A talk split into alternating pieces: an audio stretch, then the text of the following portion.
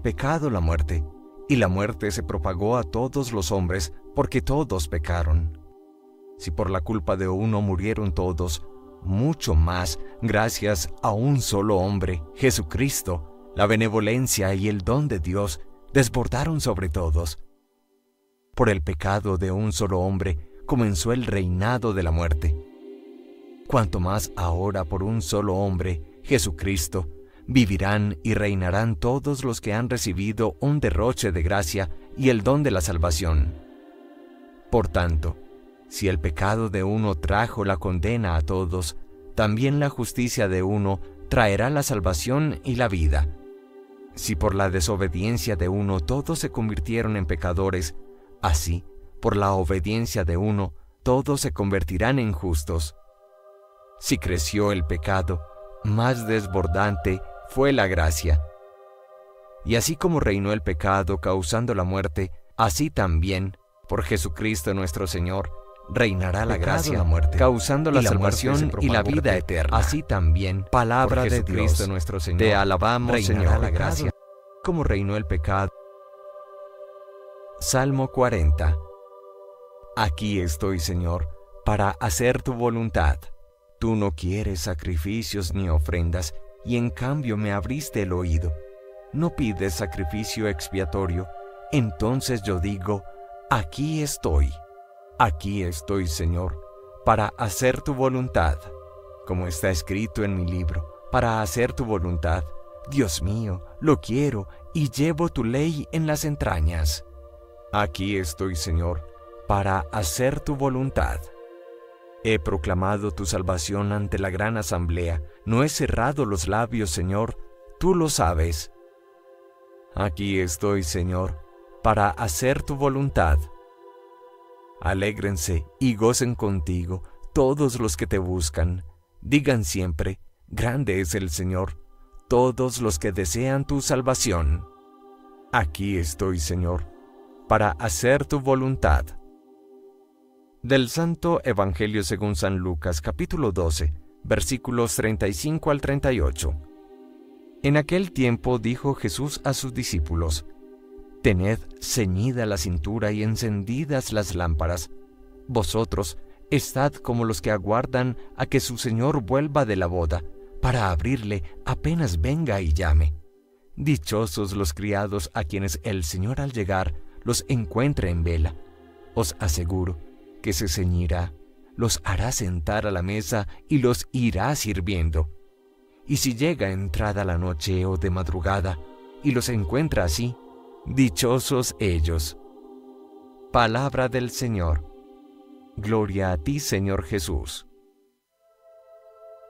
La Iglesia hoy hace memoria litúrgica del obispo español del siglo XIX, San Antonio María Claret, fundador de la Congregación de los Hijos del Corazón Inmaculado de María, mejor conocida como los Padres Claretianos, fundador igualmente del Instituto Apostólico de María Inmaculada.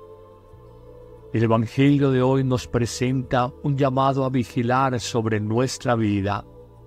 La imagen evangélica de cenirse el vestido, que significa atarse con un cordón la túnica, es una invitación a estar preparados y listos para la acción. Es que vivimos a veces tan distraídos en múltiples ocupaciones, tan dispersos interiormente, tan entretenidos en diversiones, con redes sociales, televisión, fútbol y demás, vivimos tan somnolientos o adormecidos que no tenemos una autoconciencia al 100%. Hoy el Evangelio nos invita a descubrir o mejor redescubrir tres vigilancias esenciales sobre la vida. La primera, vigilemos sobre el tiempo de cada día. Las horas del tiempo son un bien finito, perecedero. Doce horas normalmente tiene un día y doce horas la noche, exceptuamos los países de altas estaciones. Pero suele pasar que al concluir nuestra jornada, tantos asuntos quedan pendientes sin realizar y nos generan ansiedad. Hoy en la sociedad del trabajo, de los compromisos, en la sociedad donde paradójicamente la tecnología nos debería de ayudar a racionalizar mejor el tiempo, sentimos angustia, nos quejamos porque nos falta tiempo para nosotros mismos, nos falta tiempo para nuestra familia, nos falta tiempo para Dios. Una sabiduría inmensa es ordenar, racionalizar las acciones de cada día Permítame la expresión para ralentizar el tiempo, hacerlo más lento en apariencia que nos rinda el día. Nos va a ayudar muchísimo la oración de la mañana para hacer acciones ordenadas en cada momento del día. Pero hay una segunda vigilancia. Vigilemos sobre nuestros sentidos exteriores. Vigilemos sobre lo que hablamos aquellas palabras inútiles, palabras vanas que no edifican, que no son fecundas. Vigilemos también sobre el sentido exterior de nuestra vista. Es que miramos tantas imágenes que a veces confunden nuestra mente, nos sobreestimulan de manera inadecuada y nos llevan a oscurecer la conciencia para diferenciar qué es importante y qué es accidental en la vida que nos ayuda a crecer y que nos hace decrecer, que es bueno y que es malo. También en este segundo punto, vigilemos no solamente sobre lo que hablamos y miramos, sino también sobre lo que escuchamos. Es que a nuestros oídos llegan tantos ruidos que nos aturden, nos ensordecen. Las grandes ciudades hoy, el hombre se siente agobiado por el ruido de motores, de máquinas, de vehículos, y hay una incapacidad para silenciarnos, interiorizarnos, ser reflexivos y mucho más críticos y maduros en las respuestas que deben de ser asertivas en las relaciones interpersonales y sobre todo cuando hay conflictos. Hoy necesitamos hacer higiene, limpieza, hacer examen de conciencia interior y mirar cómo usamos sobre todo estos sentidos lo que hablamos, lo que miramos y lo que escuchamos. En un tercero y último aprendizaje o vigilancia, la palabra de Dios hoy nos invita a que vigilemos nuestro mundo interior. Los pensamientos son pensamientos positivos, son pensamientos constructivos o por el contrario son pensamientos negativos, dañinos, perturbadores. Se nos invita a vigilar en nuestro mundo interior los deseos.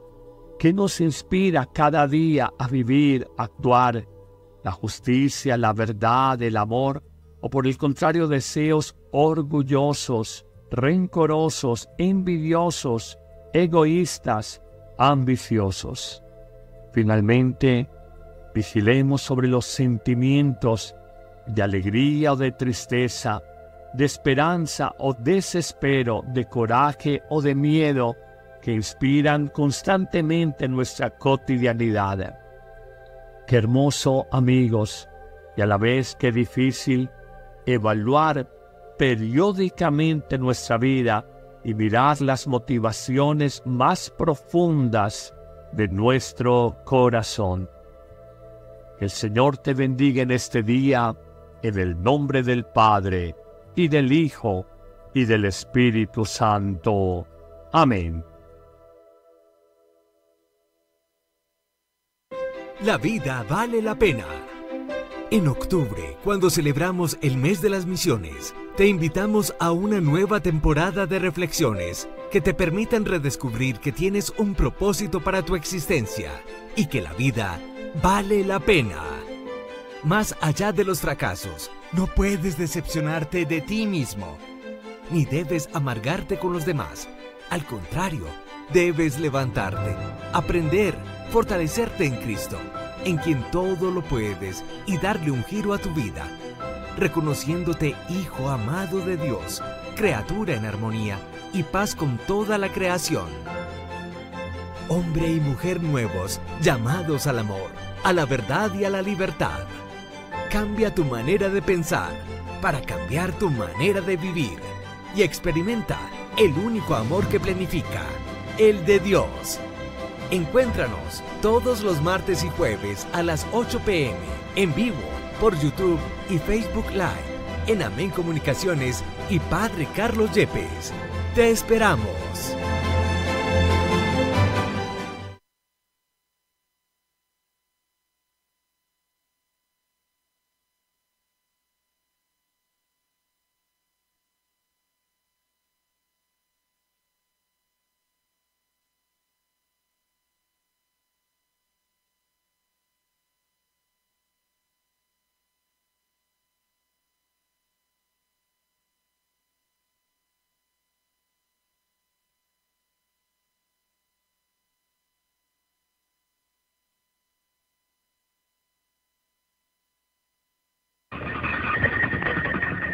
La hora de ver y oír las estrellas de la tremenda corte. Don Leopoldo Fernández Tres Catines. Aníbal de Mar, el tremendo juez. Norma Zúñiga, Luz María Nananina. Productor ejecutivo Jesús Alvariño. Dirección Sergio Peña.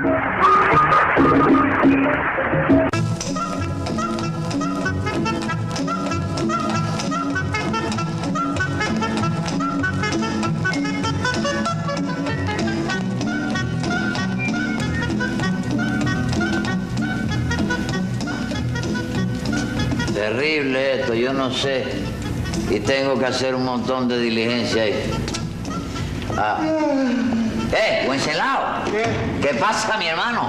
¿Cómo le va? ¿Qué tal? ¿Cómo tú estás? Pues he llegado un poco tarde al trabajo.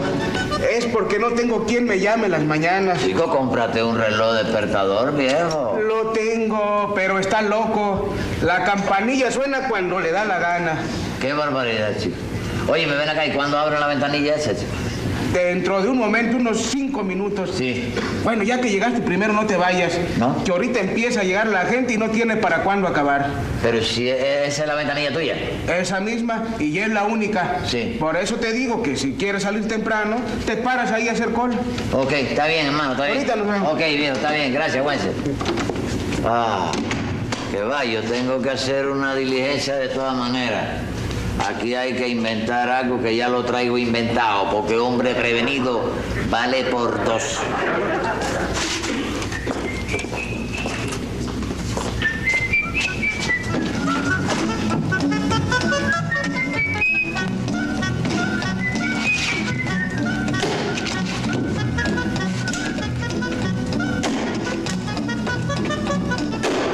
Esta maquinita me la apretó Chuy.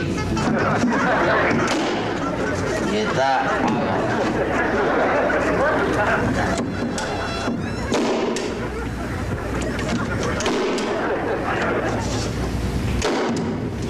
Ahora vamos a hacer otro arreglo con el cartelito.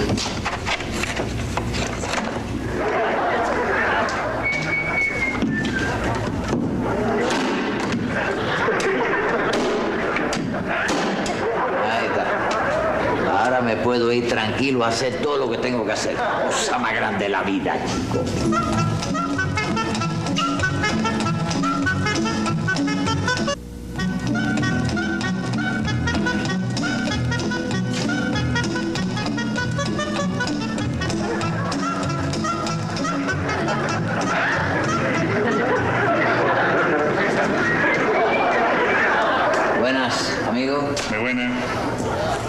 Eh, che, che, che, che, viejo, ¿y por qué te pones delante de mí? Si yo llegué primero que usted, señor.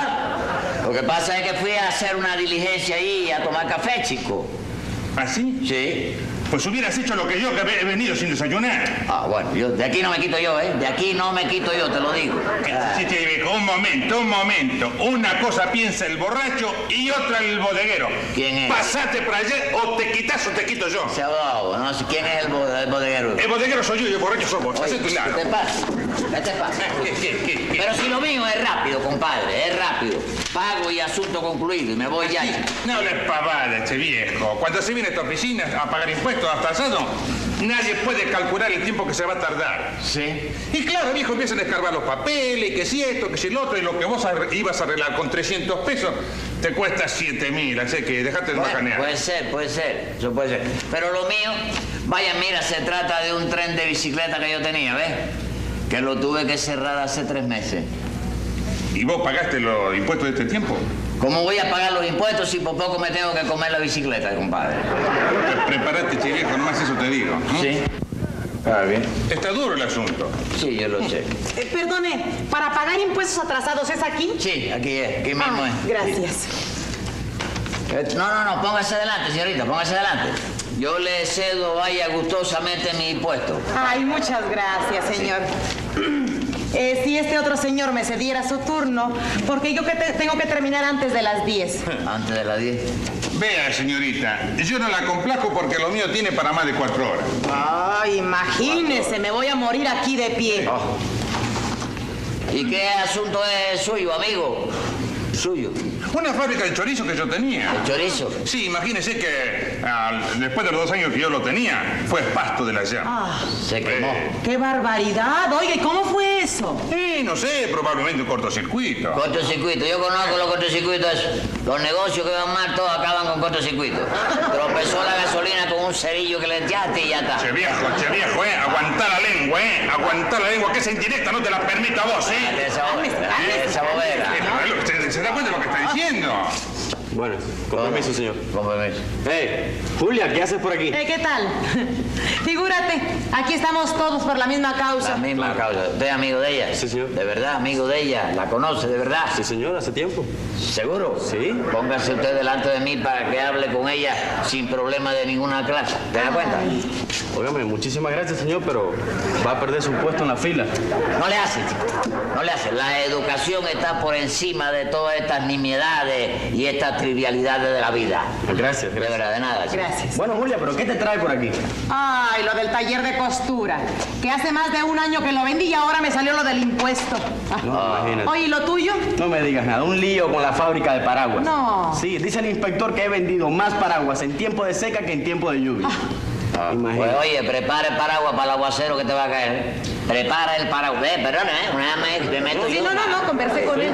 Esta es la cola de los impuestos para pagar los impuestos, señor. Sí, esta misma es. Sí, usted es el último, ¿verdad? El último, sí, yo Ah, soy el sí. último. Pero bueno, vaya, tratándose de una dama como usted, le cedo yo mi puesto para seguir siendo el último en la vida. Ay, muy bien. amable, no gracias. tenga pena. ¿Tiene un cigarrillo? ¿Un cigarrillito ahí? No, no fumo, señor, no. Ah. Pues sí, es que hay un refrán que dice que no van lejos los de adelante si los de atrás corren bien. Sí.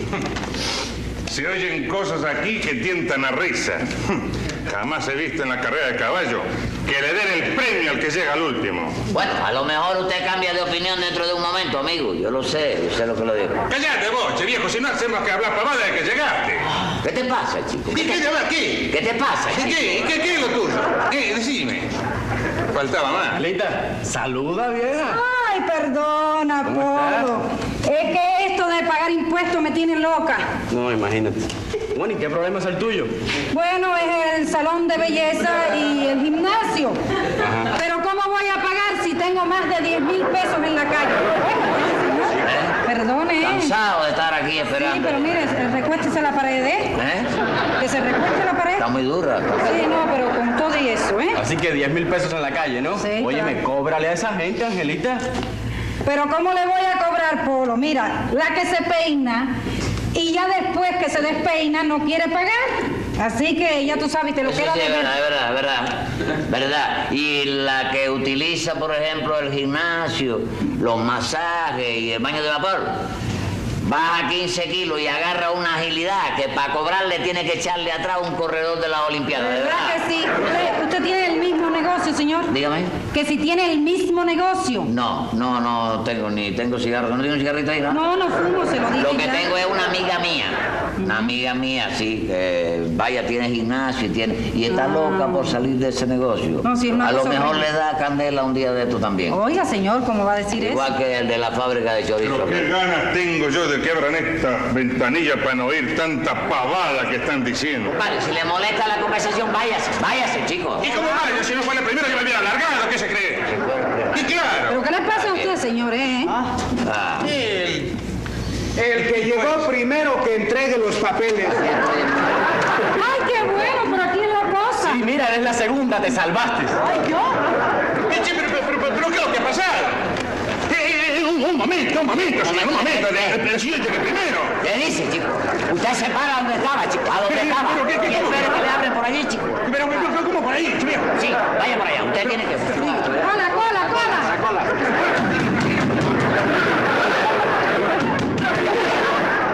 ¿Cuánto le tengo que dar? Son eh, 100 pesos con 90 centavos. 90 centavos.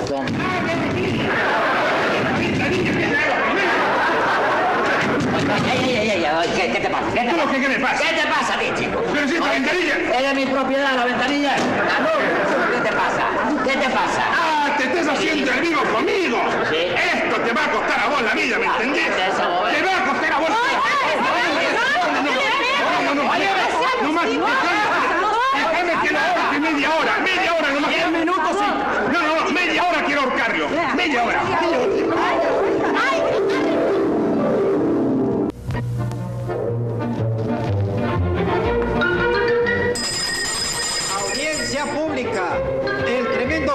la tremenda corte va a resolver un tremendo caso. Buenas, señor juez. ¿Qué tal? ¿Cómo está esa salud? Regularcita, nada más. Oiga, señor juez, qué susto pasé ayer.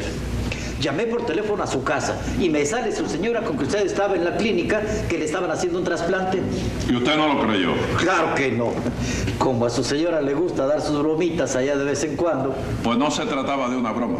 Fui al hospital y en menos de media hora me hicieron un trasplante. ¿De veras? Sí, señor. Un callo que tenía en la parte de abajo del dedo gordo del pie derecho, me lo trasplantaron para parte de atrás de la pantorrilla izquierda. Y ahí ni me duele ni me molesta. Y el mismo callo se siente más sabroso porque está al fresco. Bueno, señor juez, pero el roce del pantalón no le produce punzadita. Ah, con el roce del pantalón se pone brilloso, reluciente. ¡Ay, señor juez! A usted le sucede cada cosa como para que no lo olviden. Póngase una multa de 100 pesos. Va, ¿y eso para qué? Para que no la olvide tampoco. Oiga, no, pues, tengo muy mala memoria ya. Y dígame qué caso tenemos para hoy. Está bien. Una denuncia que hace Patagonio Tucumán contra Tres Patines porque el primero esperaba que le abrieran por una ventanilla y abrieron por otra. ¿Y dónde fue eso? En una oficina donde se pagan los impuestos. Llame a los encartados en ese impuesticidio. Enseguida, señor juez. Patagonio Tucumán y Bandoneón. A la voz de Aura, primera. Si me hace justicia un poco, con eso quedo contento. Pues si no me vuelvo loco y como globo reviento. Secretario, póngale 50 pesos de multa por si acaso revienta aquí para que compre otro globo. Y siga llamando. Cállese la boca. Siga llamando. Ángela Toribia Mercado. Siga llamando. Julia Saltamonte. Presente, señor juez. Siga llamando. José Candelario Tres Patines. ¡A la reja! Para mí ha sido una gran satisfacción. Ah, hasta aquí la gente. ¿Qué? ¿Qué gente? ¿Por qué usted habla así tan despectivamente? Lo de la gente- banda, ¿eh? La gente, estos, esta señorita y este señor. Sí, ¿cuál es el señor? Aquí este me parece, ¿no? Sí.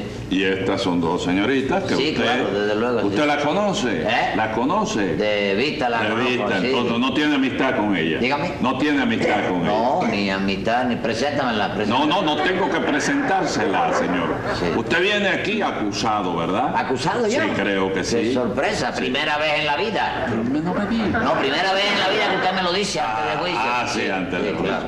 Bueno, entonces vamos, ¿usted me permite que se comience el juicio? Sí, no, por mí le puede dar en lo que yo voy a tomar café. No, usted no va a tomar nada. Usted se va a quedar ahí. Sin tomar café. Y hágame el favor, mire, óigame, yo le voy a decir, usted, usted se ha fijado como yo vengo a veces, que vengo incómodo, vengo enojado. Sí. Hoy no, hoy vengo contento. Entonces hágame el favor de no enojarme. Porque si yo me enojo, ¿Te hace daño para acá? no, le hace daño a usted. No, yo si me enojo me hace daño. No, no, no es mojarse, no, enojarse. Enojarse. Enojarse. Ay, esa palabra existe. Sí, existe, sí, existe la palabra. Yo, mire, eh, le estaba explicando acá al secretario que yo me hice un trasplante ayer. No me diga. Sí. Sí. Sí. Eh, un trasplante. ¿De hígado? No, no, no. ¿De riñón? No, no. ¿Pulmones? De callo. ¿De cuánto? De callo. ¿Y ahí te crees, te crees si va a aparecer un gallo con un solo polón, chico? No importa, pero no me duele, no rosa con nada, rosa, Rosa con la tela. Sí, pero no importa porque Rosy le da brillo. Ay, sí, y lo pinta con mercurio cromo Sí. y parece un rubí. Eso mismo, eso mismo. Qué bueno está. Bueno, entonces podemos empezar el juicio. Sí, no, cuando quiera puede meter la mano. Patagonio, usted es el que acusa, ¿verdad? Sí, che comisario. Acuso con toda la fuerza de mi pampera vida. ¿A quién usted acusa con toda esa fuerza de su pampera vida? Y a quien le decía tres pasitos. No grite, oiga, no grite, porque aquí no hay sordos. Está bien, sí. Ah, bueno. Está bien. Controlaré mi temperamento, pero le advierto Sí. que si usted no lo castiga, voy a pedir llevar este caso a un juzgado de la Argentina. Usted no puede llevar este caso a ningún juzgado de la Argentina. No lo puede llevar, porque yo no permito la extradición tampoco. la-. Ah, No. ah, no, no se mete en esto. Sí. Estése tranquilito. Ah, Pues sí, ¿Qué? ¿Acaso esto no lo permite la ley? yo no sé si la ley lo permite o no lo permite, pero usted no lo lleva de aquí a la Argentina porque a mí no me da la gana. Sí, viejo, pero es que la ley no tiene frontera. Tampoco lo sé ni me importa. Pero vos sabés que todas las leyes del mundo están basadas en el derecho romano, viejo. No lo sé tampoco. Ah, Entonces, ¿se puede saber por qué lo tienen a vos aquí? Si no sabés nada de nada. Estoy aquí porque este juzgado es mío. Aplico la ley como me plazca. Y las multas que pongo son para pagar el sueldo del secretario y de los dos policías. Y lo que queda es mío. Ah, ¿Y se puede saber cuánto gana el secretario? Si se puede saber. 500 pesos mensuales, ¿Y cada policía? 300 pesos cada uno. Me basta, señor juez. Muchísimas gracias. Secretario, póngale a Patagonio 1.100 pesos de multa. señor juez, que se saque la mano de aquí, se está guiando de Napoleón. Se está guiando de Napoleón. En Medio primer lugar, Sí. puedo poner la mano donde me plazca. No. No, no es así. No, no, no. Este no es un país libre. Bueno, pero es que ahora ya que usted me está amenazando con que va para la Argentina, yo quiero darle gusto al señor. Se saca la mano de ahí o le pongo mil pesos más de multa. Y ya me la he sacado, Ah, bueno, entonces.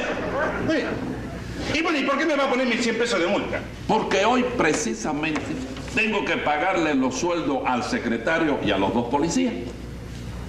Ah, ¿qué le Así cualquiera tiene un negocio de esto, che viejo. Secretario, le dije que le pusiera. ¡Mil cien pesos! ¡Mil cien pesos! Muy bien. Bueno, Dígame esto, perdóneme, aparte de esto, permiso usted un momentico, dígame. porque no me, no me deja entrar en sociedad en este negocito contigo.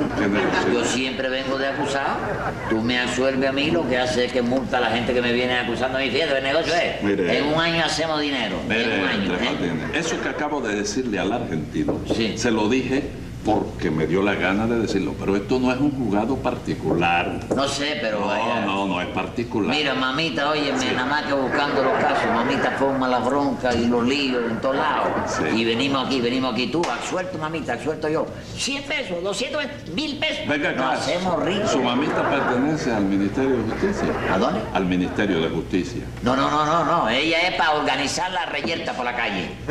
Ah, la bronca, sí. para organizar la bronca. Entonces la bronca llega. Y entonces. Viene aquí, acusar mamita, acusado yo, absuelto, absuelto. ¿ya ves?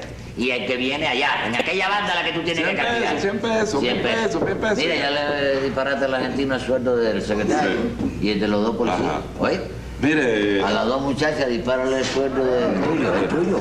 Saca el tuyo. Eh, y un 15% para mí. Un 15% para mí por haberte dado la idea. Por la idea que te da. Por la idea. Mire, Patines, hoy, hoy es un día que yo no quiero enojarme con usted. Sí, ya lo sé. ¿Me entiende? No me esté proponiendo esas cosas. Está bien, haz lo que tú quieras. Eso es una cosa que si, que si yo me enojo, usted va, se acaba el juicio y va preso. Sí, es verdad. es Pero verdad. no quiero. Está bien, está bien. No quiero. Trabaja como tú quieras. Ah, bueno. Trabaja como tú quieras. Dígame, Patagonio, ¿de qué acusa usted a Tres Patines? Che, che, che, déjalo, déjalo, déjalo así. Porque a lo mejor por cualquier motivo vas a querer que pague el, el- el sueldo de vos. Y claro, el sueldo del juez. Sí, el sueldo mío. Claro. Usted no quiere hablar, ¿verdad? Y claro que no quiero hablar. Entonces usted quiere ir para la cárcel. No, che viejo. Bueno, esta. Voy a ver. Ah, bueno. Este señor. ¡No grite! ¡Le he dicho que no grite! ¡Me está enojando! Y mira cómo hizo, mira cómo hizo. Me- Como tú me metas el dedo ese en los ojos. Oye, me vas No a llega, señor. No llega. ¿No? Se le zafa el dedo y me lo dispara. Ah, Diga. ¿Me permite usted ahorcar a tres patines solamente por media hora? Ahorcarlo por media. Nada más por media hora. Por media hora. Siga hablando, hágame el favor. Usted me parece que lo que dijo ahorita de Napoleón, yo creo que usted está medio loco. Está bien. Siga hablando. Este señor, tres patines, Sí. hizo un truco. Ajá. Y la gente que venía para esa ventanilla se paraba en otra ventanilla. Entonces cuando llegaba a la otra ventanilla estaba la gente parada en otra ventanilla. Entonces... ¡Ey, ey! ¡Ey, óigame, secretario! Vaya preparándose para llamar a la casa de los locos. Eh, momentico, momentico, está bueno ya. Descanse. ¿Ustedes son testigos, señoritas? Sí, señor juez. ¡Qué linda! ¿Yo? A dos voces, a dos voces. Sí. Sí. Eh, eh, el, el, ¿Qué hizo Tres Patines? ¿Qué fue? el dueto Dalia. ¿Qué hizo Tres Patines que se merezca ser juzgado y castigado? Bueno, a mi modo de ver las cosas, aquello no pasó de ser una broma, señor juez. Una broma de mal gusto. No, que va.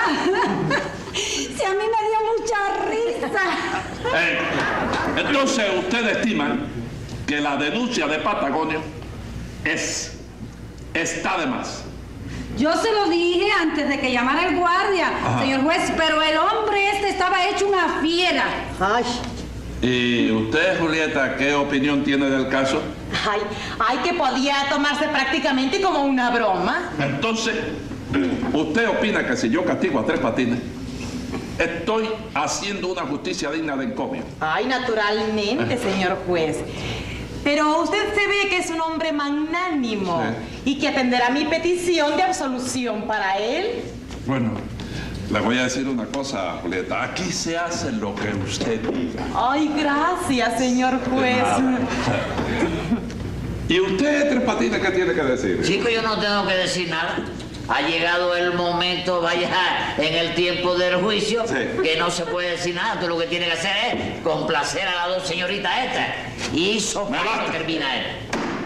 Tome nota, secretario, que voy a dictar sentencia. ¡Venga la sentencia! Este caso analizado hasta llegar a la esencia no pasa de una ocurrencia o de un chiste bien pensado. Un resonar de clarines mi fallo resultará y el juzgado entregará mil pesos a Tres Patines.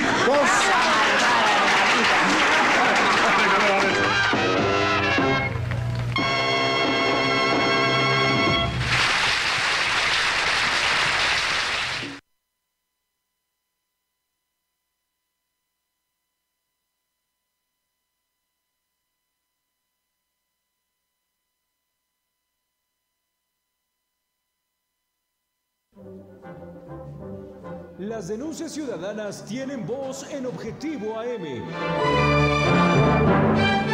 Envía tus mensajes de voz al WhatsApp 247-132-5496. Síguenos en nuestras redes sociales, Twitter, arroba Guamantla, Facebook, la más peligrosa 1370 AM, Instagram, guamantla.tv y TikTok huamantla.org.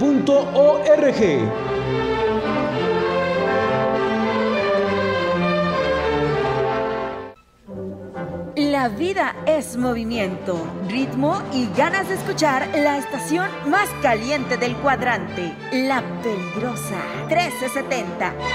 Porque el mundo necesita bailar con una descarga sonora llena de salsa, ritmo y sabor, todos los géneros musicales que te hacen gozar. XECCBI AM, La Peligrosa 1370 transmite para ti con 5000 watts de peligrosa y tropical potencia. El mejor ambiente. Desde Juárez Norte 215 en Guamantla, Tlaxcala.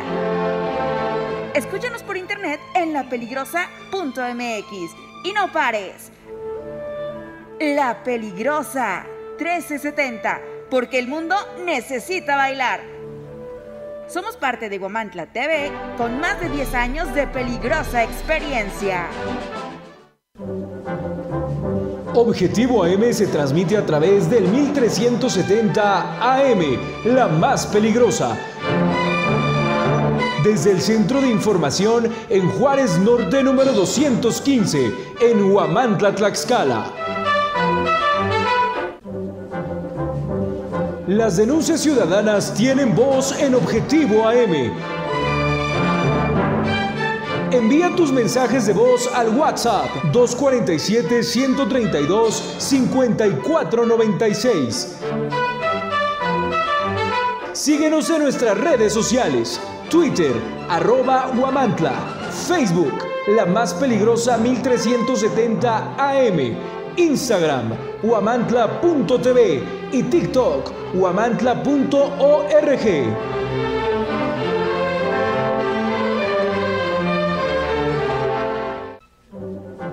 La vida es movimiento, ritmo y ganas de escuchar la estación más caliente del cuadrante, La Peligrosa 1370. Porque el mundo necesita bailar con una descarga sonora llena de salsa, ritmo y sabor, todos los géneros musicales que te hacen gozar. XECCBI AM. La Peligrosa 1370. Transmite para ti con 5000 watts de peligrosa y tropical potencia y pone para ti el mejor ambiente. Desde Juárez Norte 215 en Guamantla, Tlaxcala. Escúchanos por internet en lapeligrosa.mx y no pares. La Peligrosa 1370, porque el mundo necesita bailar. Somos parte de Guamantla TV con más de 10 años de peligrosa experiencia. Objetivo AM se transmite a través del 1370 AM, la más peligrosa. Desde el Centro de Información en Juárez Norte número 215, en Huamantla, Tlaxcala.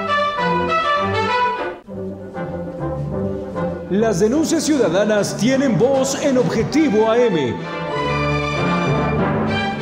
Envía tus mensajes de voz al WhatsApp 247-132-5496.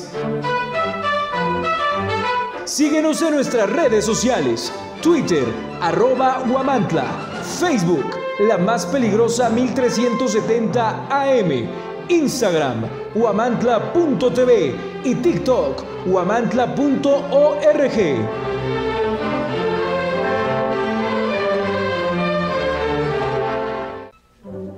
La vida es movimiento, ritmo y ganas de escuchar la estación más caliente del cuadrante, La Peligrosa 1370. Porque el mundo necesita bailar con una descarga sonora llena de salsa, ritmo y sabor, todos los géneros musicales que te hacen gozar. XECCBI AM, La Peligrosa 1370 transmite para ti con 5000 watts de peligrosa y tropical potencia y pone para ti el mejor ambiente. Desde Juárez Norte 215 en Guamantla, Tlaxcala. Escúchanos por internet en lapeligrosa.mx y no pares. La Peligrosa 1370, porque el mundo necesita bailar. Somos parte de Guamantla TV con más de 10 años de peligrosa experiencia. Objetivo AM se transmite a través del 1370 AM, la más peligrosa. Desde el Centro de Información en Juárez Norte número 215, en Huamantla, Tlaxcala.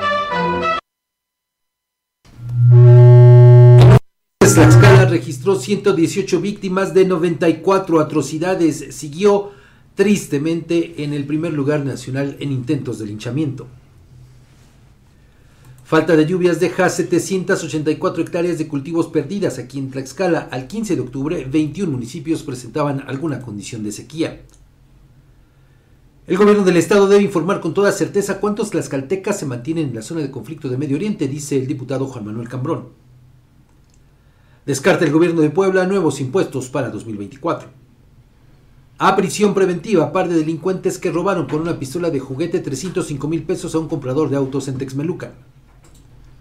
Balacera en San Miguel Canoa deja un... Se desintegra la Comisión Nacional de los Derechos Humanos. Renuncian seis integrantes del Consejo Consultivo por abusos de la presidenta Rosario Ibarra. Acumula sentencias feminicida del Estado de México. Oscar García, el monstruo de Toluca, suma ya condenas por 355 años de cárcel.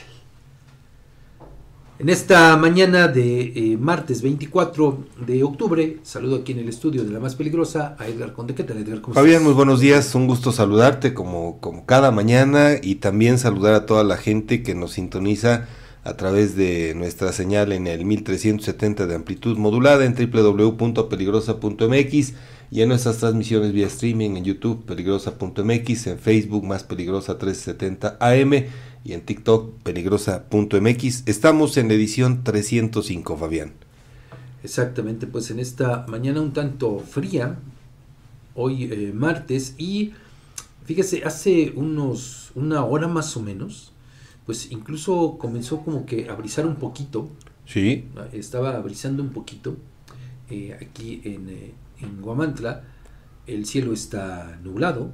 Nubladón. Entonces, pues hay que abrigarse. Así es, recordemos que todavía estamos en periodo de eh, huracanes y bueno, pues es, es probable que se pueda estar formando alguno aquí en el Golfo de México o en el Caribe. Sí, bueno, y pues el tema este de los ciclones, los huracanes, pues es eh, pues bastante, bastante eh, pues complicado. Tan solo yo vi algunas imágenes, Edgar, no sé si tú las viste, de lo que sucedió allá en La Paz, en Baja California, donde pues eh, la verdad una devastación impresionante, palmeras que fueron arrancadas de raíz.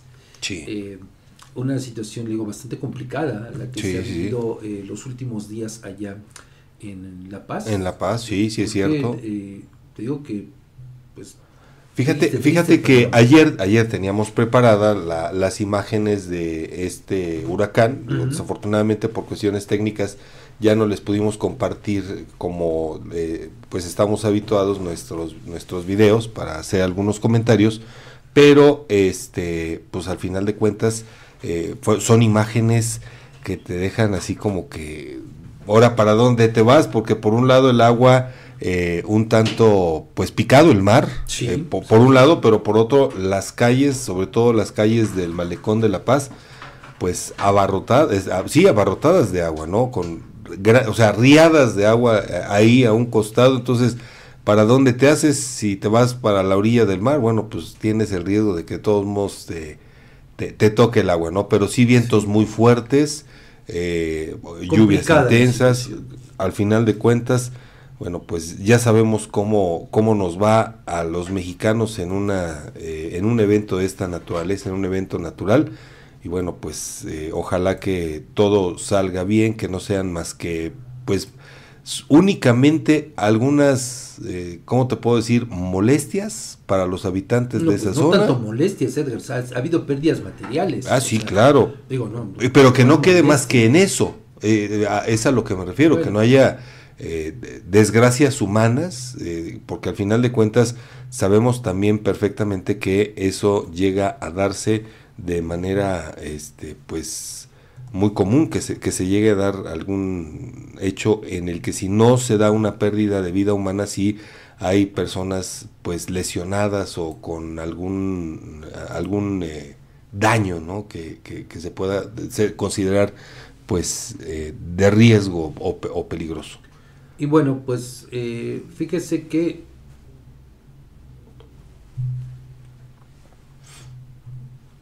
vamos a, compartirles en este momento una imagen, un, video. La verdad es que cuando lo vi, Fabián, te quedas Ay, con, muchas dudas. Eh, vamos a ver el caso de este motociclista imprudente que se volvió viral. Bueno, pero cuéntale al auditorio que nos sigue la señal de radio qué es lo que pasa, Edgar, porque bueno, pues ellos no pueden ver el video.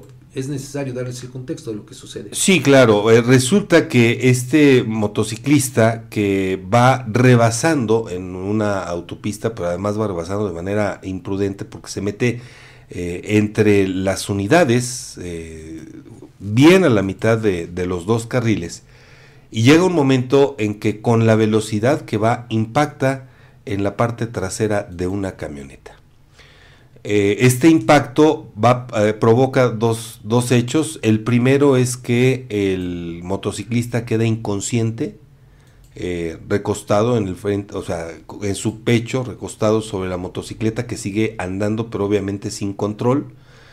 Saca de, la carretera la camioneta y obviamente se genera una situación que pudo haber sido de mayores consecuencias porque justo en el momento en el que impacta con la camioneta eh, estaba rebasando un tráiler. Y este tráiler pues para evitar arrollar y despedazar a este hombre y a, su unidad pues trata de, abrirse. Sin embargo al final de cuentas golpea con la llanta o la caja trasera no se distingue bien por la velocidad Em, esto eh, no tengo ahorita ese, ese dato, pero eh, déjame checar ahorita en un momento. Sin embargo, bueno, pues de nueva cuenta, Fabián, ¿quién, eh, ¿quién tuvo la culpa? en este, en este hecho. No, pues es obvio que el motociclista, Edgar, o sea, eso es más que obvio, ¿no? Por la imprudencia otra vez de estos sujetos que toman las autopistas como si fueran eh, pues lugares para circular a altas velocidades a sabiendas de que no lo pueden hacer y sobre todo tomando en cuenta pues que se sienten de hule eh, y que no les va a suceder absolutamente nada no el problema como bueno yo lo he dicho en muchas ocasiones es que tampoco hay autoridad alguna que pueda meterlos en cintura sí eso es bastante bastante claro no pueden circular por donde quieran a la velocidad que quieran, sin tomar las debidas precauciones. Y lo que yo he dicho también, Edgar, o sea, nada más por su... Ah, se me, se me iba a salir algo indebido, pero, eh, Edgar, nada más por sus decisiones. O sea, te desgracian Su inconsciencia, sí, por supuesto. sí. Imagínate al conductor de la camioneta que golpea a este sujeto, pues ahora él va a tener que pagar el corralón, va a tener que pagar la compostura de su camioneta, claro. va a tener, ya tuvo que quedarse sin eh, utilizarla y pues imagínate si, la usaba para eh, sus labores cotidianas, para su trabajo, pues quién sabe cuántos días va a tardar para esto. Y este sujeto, te aseguro que no le, van a, le va a pasar absolutamente nada. En el caso del trailero también, eh, porque se alcanza a apreciar que, bueno, sí le, le pega a este motociclista. Lo mismo, ¿no? ¿Qué va, ¿Qué va a pasar, Edgar? ¿Qué va a pasar? ¿Cuántas y tantas veces hemos visto situaciones como estas sin que haya consecuencia alguna para quien genera estos accidentes? Sí, claro. Y esto es bastante eh, cotidiano, sobre todo en, esta, en este tramo de la autopista México-Puebla, ¿no? Eh, absolutamente ninguna autoridad que pueda poner orden a estos sujetos. Sin duda, Fabián, y la verdad es que eh, es, es, un hecho que bien, bien lo, lo, has dicho y lo hemos insistido, la necesidad de, eh, pues por muy diestro que puedas eh, sentirte manipulando un aparato de estos, pues siempre conlleva riesgos. Por eso, pero es que, Edgar, aquí el tema no es, es que si seas diestro o no es diestro, el tema es de respetar las reglas de vialidad.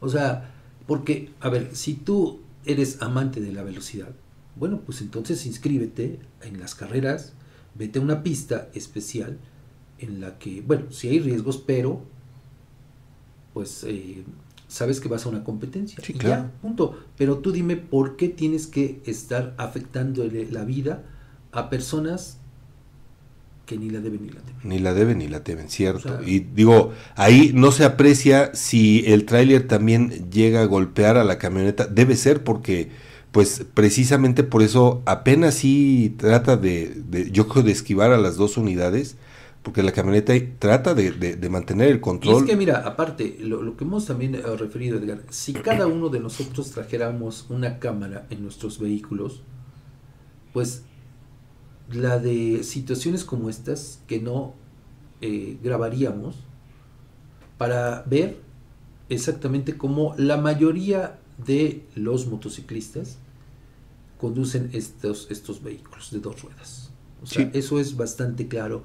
O sea, no saben eh, qué lugar tienen que ocupar en las carreteras. O en las calles. Un carril en las calles.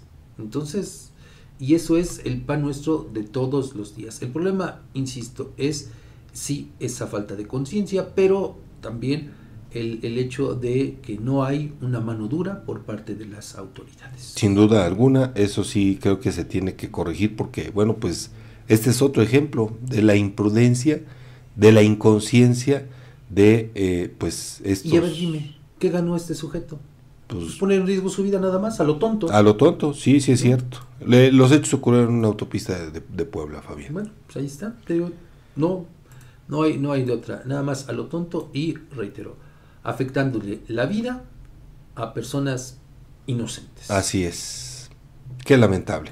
Y bueno, pues en, eh, otro orden, eh, pues, les vamos a compartir ahorita, fíjate, esto ocurrió en Tacámbaro, porque un grupo armado atentó contra el hermano del alcalde de ese municipio en Michoacán, Artemio Morilla Sánchez, y de este ataque se reportan cuatro fallecidos. O sea, a plena luz del día, cierras la calle sin mayor problema, te bajas con tus armas, atentas contra la vida de otros y pues no pasó nada. ¿Cómo ves? Otro caso más de, de violencia De violencia. extrema Sí. eh, que nos viene a demostrar, a evidenciar que el país está en llamas. No es un asunto de exageración, pero pues tan solo hay que ver la jornada violenta de ayer. Sí. Está este hecho, está lo que ocurrió en Guerrero, está lo que ocurrió en Puebla y algunos otros datos que se me escapan ahora de la mente, pero pues hubo pues por lo menos eh, cuatro o cinco masacres, así como esta que estás eh, refiriendo, ¿no? Pero pues el presidente López dice que pues no, no pasa Estamos absolutamente en nada paz. y que todo esto es eh, son actos propagandísticos bueno, visiones, ¿no? A fin de cuentas de eh, pues lo que sucede en nuestro país. Así Triste, es. desafortunadamente. Pues vamos a ir a la pausa, las 7 con 22 minutos. Regresamos con la información en el ámbito local.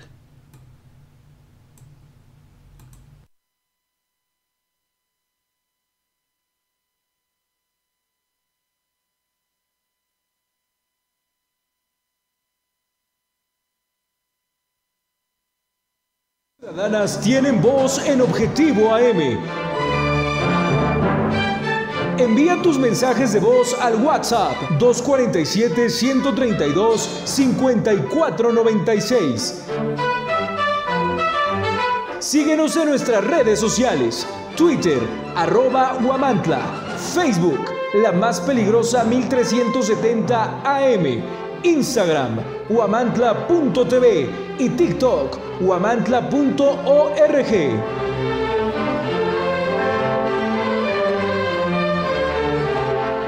Descubre el Instituto Amado Nervo.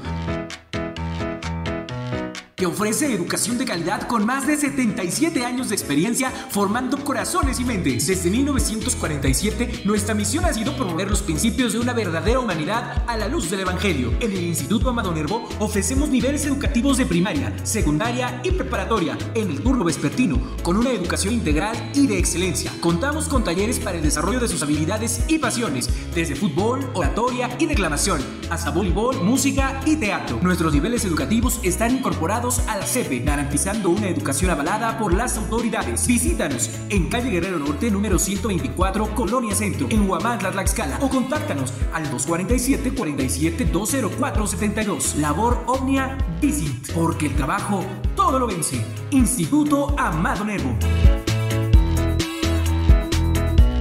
En Alzayanca estamos escribiendo una nueva historia. Estamos construyendo un municipio con más justicia.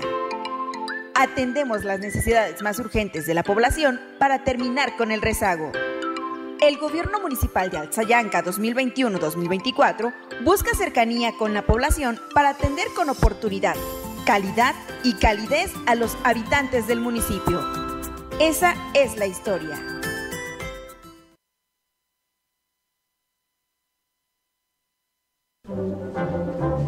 Objetivo AM se transmite a través del 1370 AM, la más peligrosa. Desde el Centro de Información en Juárez Norte número 215, en Huamantla, Tlaxcala.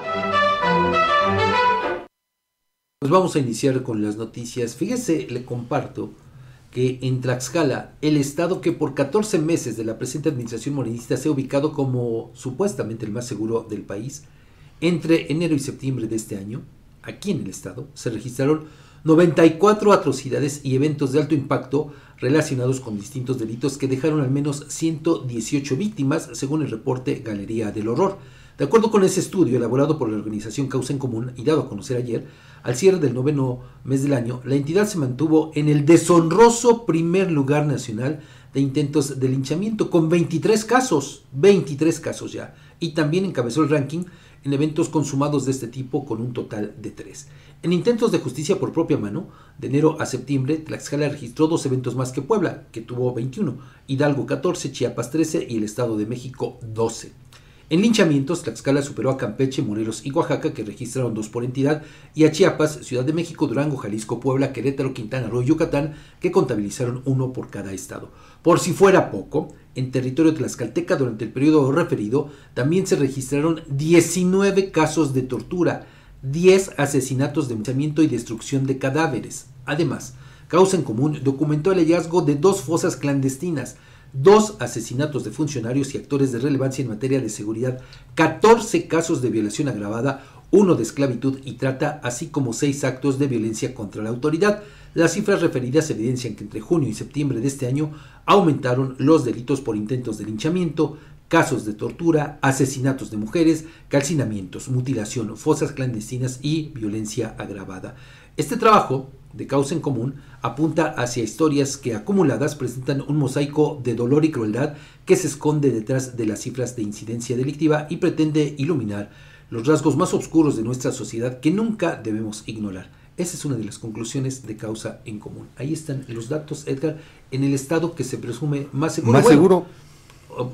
Una lectura equivocada, porque más bien es el estado con menos incidencia, con menos delitos reportados. Reportados. pero reportados. que quede claro que no necesariamente son ¿No? de delitos cometidos, lo hemos dicho más de no, una no, ocasión. El problema es que eh, solamente se basan a partir, bueno, en las estadísticas oficiales, sí, a partir de las denuncias, son las cifras que ellos tienen. Y obviamente eso les puede dar una lectura errónea o diferente pues, si quieres verlo así. Manipulada. De alguna manera, cuentas, sí, ¿no? claro. Pero le digo, pues ahí están los datos en la entidad. Vean nada más cómo el estado más pequeño de la República es el que encabeza la lista nacional, tristemente, de eh, los estados con más intentos de linchamiento y con más eh, pues ajusticiamientos, aparte de otras atrocidades que ya le hemos dado cuenta, ¿no? Fíjate Ahí está nada este, más. este eh, reporte, no gusta desde luego a las autoridades, pero pues habla de esta realidad que también estamos eh, viviendo en el día a día, Edgar. Tienes eh, toda la razón y fíjate que no solamente se trata, creo yo, de una cuestión de seguridad o de oficio político para poder, Sin duda alguna. digo, frenar estas expresiones que se han hecho, pero que también ya se han registrado en otros puntos del centro de, de, la entidad, Fabián. Así es, incluso intentos de linchamiento en el propio municipio capitalino. Así es, ¿no? sí. Ahí en Ocotlán, para ser más exactos. Sí.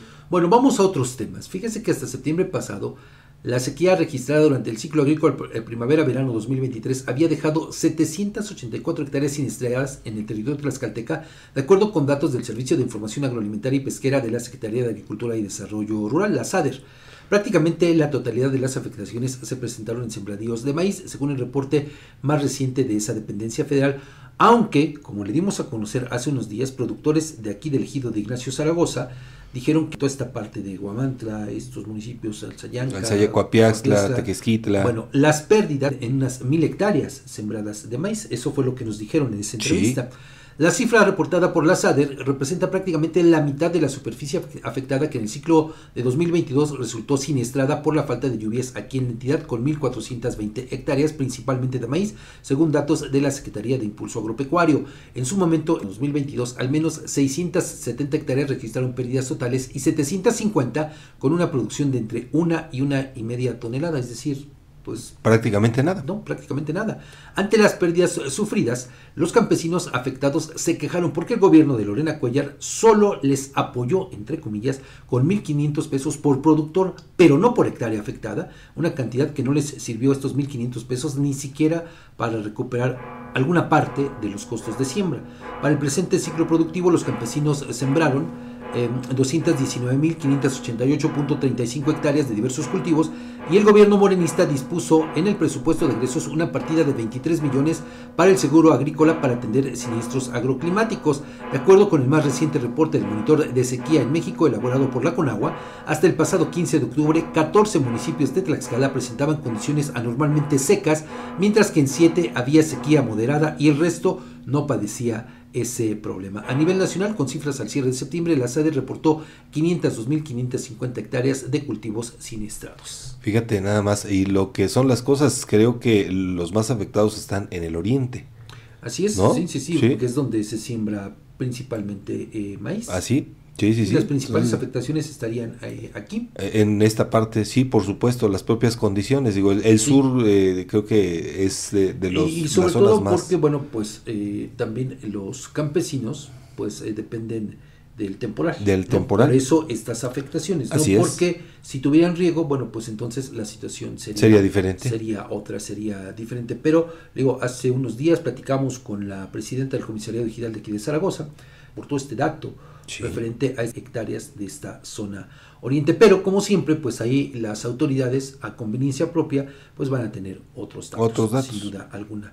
Tenemos más información. Más información, el diputado del PRD, Juan Manuel Cambrón Soria, se mostró asombrado y luego preocupado ante la información que proporcionó el gobierno de Lorena Cuellar a los medios de comunicación en el sentido de que 24 tlaxcaltecas fueron rescatados de la zona de conflicto entre Israel y Palestina.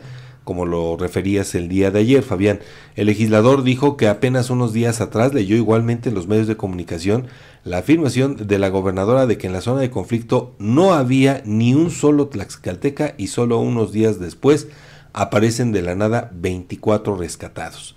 Cambrón Soria celebró que los 24 paisanos repatriados en Amán, Jordania e Israel ya estén a salvo en España y en trayecto a México, pero agregó que luego que el gobierno evidenció no tener datos claros ni contundentes sobre el número de paisanos en tránsito y en aquellas zonas, bien valdría solicitarle que informen con toda claridad el número de tlaxcaltecas que pueden seguir en Israel, en Jordania o en la propia Palestina. El también coordinador del Partido del Sol Azteca en el Congreso dijo que muchas preguntas surgieron luego de la sorpresiva revelación de pasar de ninguno a 24, por lo que ahora el gobierno está obligado a contarnos ¿Qué mecanismos utilizó para detectar, contactar y trasladar a nuestros paisanos? Cambrón consideró también relevante que el gobierno transparentara el dato de cuántos tlaxcaltecas residen en Israel o en algún lugar cercano a esa zona en el Medio Oriente y de paso también saber con exactitud cuántos paisanos residen en el extranjero, ya sea en Estados Unidos, Canadá, Europa u otro lugar del mundo. Pues mira, aquí lo importante, Edgar, pues es que por lo menos estas personas pues ya eh, están de regreso a casa, sanas y salvas. Eh, bueno, creo que si hubiese algunas más, pues ya se tendrían noticias en, todo, en, todo, caso, ¿no? Si se diera, pues esa posición es todavía allá en esta parte del mundo, pues ojalá que estén bien y que se haga lo propio para traerlas aquí pues, sí, cierto. Sus, lugares de origen. ¿no? Que bueno, eh, eh, también en, honor a la verdad, recordemos que 22 de ellos estaban de paseo, Así es, habían ido en un viaje a Tierra Santa, solamente dos les tocó y dos radicando allá, entonces bueno, también eh, un poquito complicado que hasta esa zona, no imposible, pero sí complicado que haya más las caltecas, pero pues, pues obviamente todo puede suceder, tienes razón, todo, todo puede suceder, pero bueno, pues digo, lo importante es que al menos este grupo de personas ya está bien, ya regresó aquí, a nuestro estado, después de que se hizo lo propio por parte de las autoridades correspondientes. ¿no? Vamos a la pausa, regresamos con más noticias.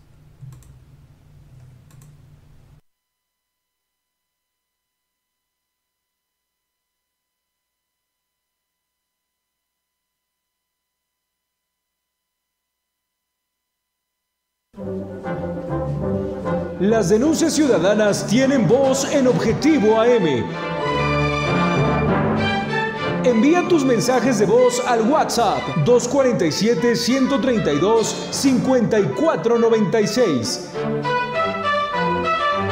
Síguenos en nuestras redes sociales, Twitter, arroba Guamantla, Facebook, la más peligrosa 1370 AM, Instagram, guamantla.tv y TikTok, Huamantla.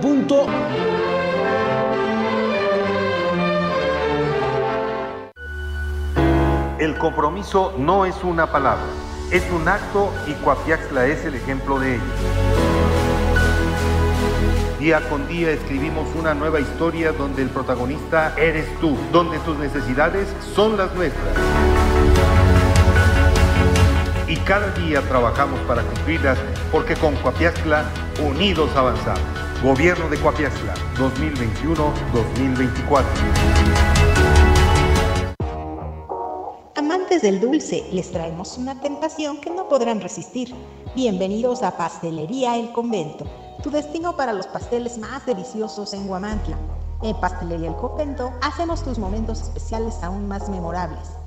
Ofrecemos una amplia gama de pasteles para todas las ocasiones, tamaños y sabores para satisfacer todos los gustos. Y si tienes un evento familiar en puerta, prueba nuestros pasteles de tres leches, tres quesos, mil hojas, fruta fresca, tarzamora, rosca de reyes, hojaldras, gelatinas, flan y el delicioso chocoplan. Estamos ubicados en dos direcciones en Guamantla, en Morelos Oriente 106 y en Juárez Norte 215. También puedes encontrarnos en Gajales 3 Oriente número 7.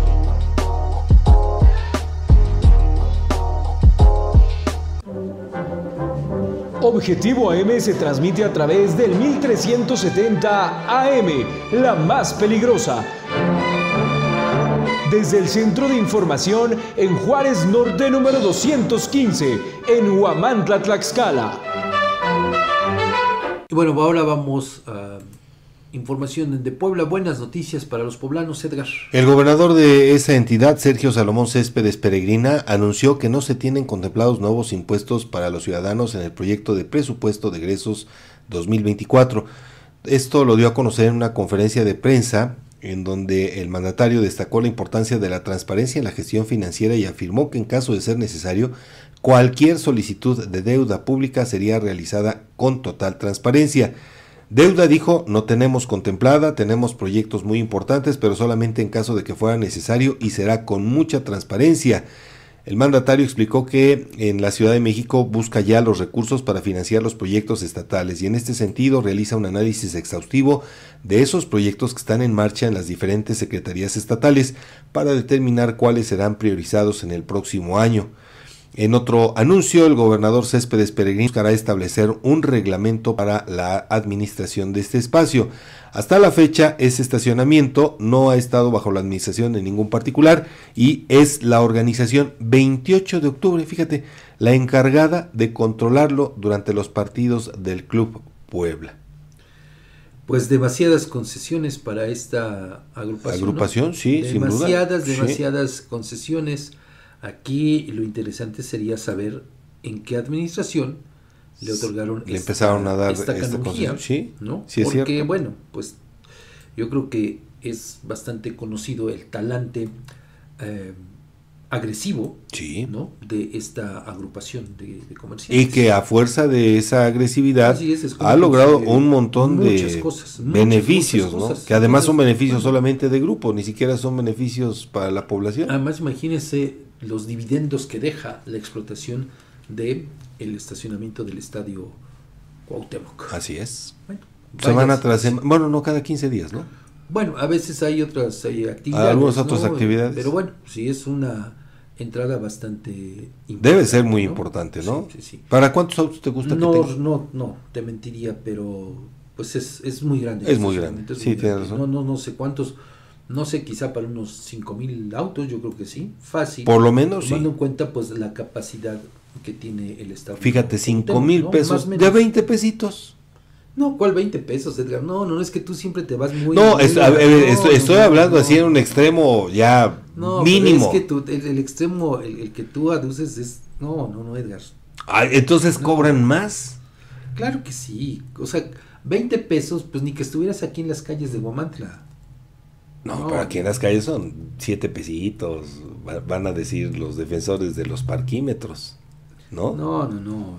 No, ¿cómo que es 20 pesos? No, es eso es es, eh, es imposible que, que te puedan cobrar 20 pesos. No, no es. Eso no es. Es mucho más. Definitivamente. Bueno, mira, aquí ya tengo el dato. 1976 cajones de, de estacionamiento disponibles para el, el estadio Cuauhtémoc. Casi, Casi 2000. Casi 2000. De bueno, acuerdo. fue muy arriba. ¿Ok?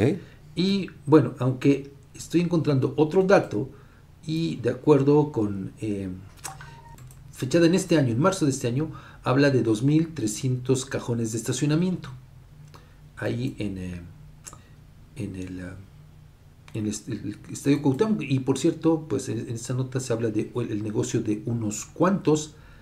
Y mira, te cobran desde 50 hasta 100 pesos, supuestamente, dependiendo cómo te dejes. Y efectivamente el negocio es de la 28 de octubre. Estoy encontrando ahora un dato, además, publicado en el diario Cambio, en el que, eh, pues, tan solo por este concepto de estacionamiento, esta agrupación, la 28 de octubre, se embolsa, eh, ahorita le voy a decir la cantidad, bueno, es que aquí el internet está demasiado lento, pero pues eh, se embolsaría más de un millón de pesos. Aquí habría que ver, este, eh, sí, por explotar el estacionamiento del estadio Cuauhtémoc. Y, y fíjate lo que son las cosas. Esta organización, pues no aporta dineros para el Desde mantenimiento. ¿no? 2018 se apoderó de esa zona.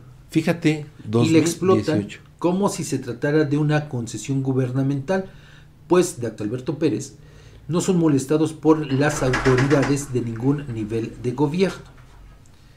Fíjate nada más. Mira. Bueno, de, de acuerdo con esto, te digo, pues, eh, bueno, aquí también se habla, ya incluyendo eh, espacios de calles aledañas, de 2.500 espacios que también controlan esta eh, agrupación. Mira, eh, los franeleros de la Organización de Vendedores Ambulantes cobran a cada automóvil 50 mil pesos. Bueno, esto en 2022 lo cobraban. Ahorita yo creo que la tarifa, pues...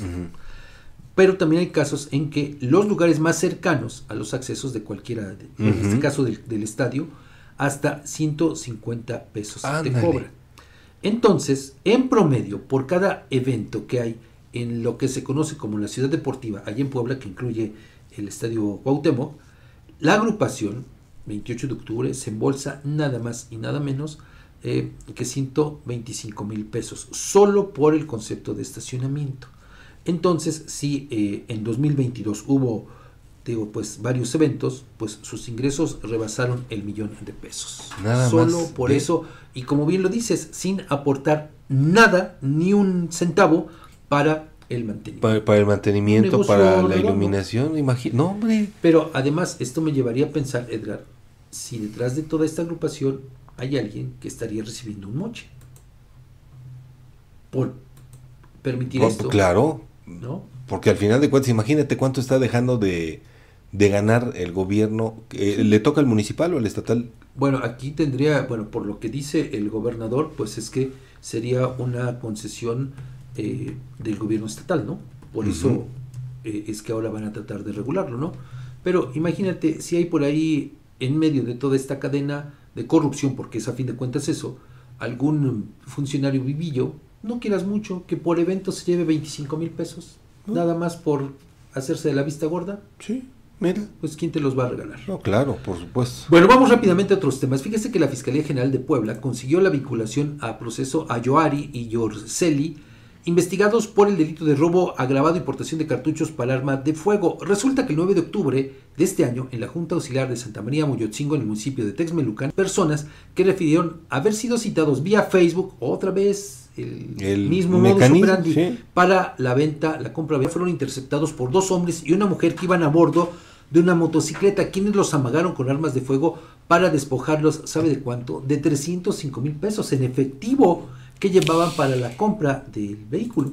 Con Ah. esta información, Joari y Jorcelín, bueno, pues eh, lo- fueron ubicados, los alcanzaron los policías, fueron asegurados y les encontraron eh, una pistola de plástico, una réplica, Sí. pero de plástico, seis cartuchos útiles calibre 9 milímetros, una mochila y les, también les decomisaron una motocicleta marca itálica. Ambas personas, pues desde luego, fueron puestas a disposición de la autoridad y eh, la autoridad judicial les impuso la medida cautelar de prisión preventiva. Además, Yorceli será investigada por portación de cartuchos por armas de fuego de uso exclusivo del Ejército, Armada y Fuerza Aérea. Pero otra vez se repite este modus operandi.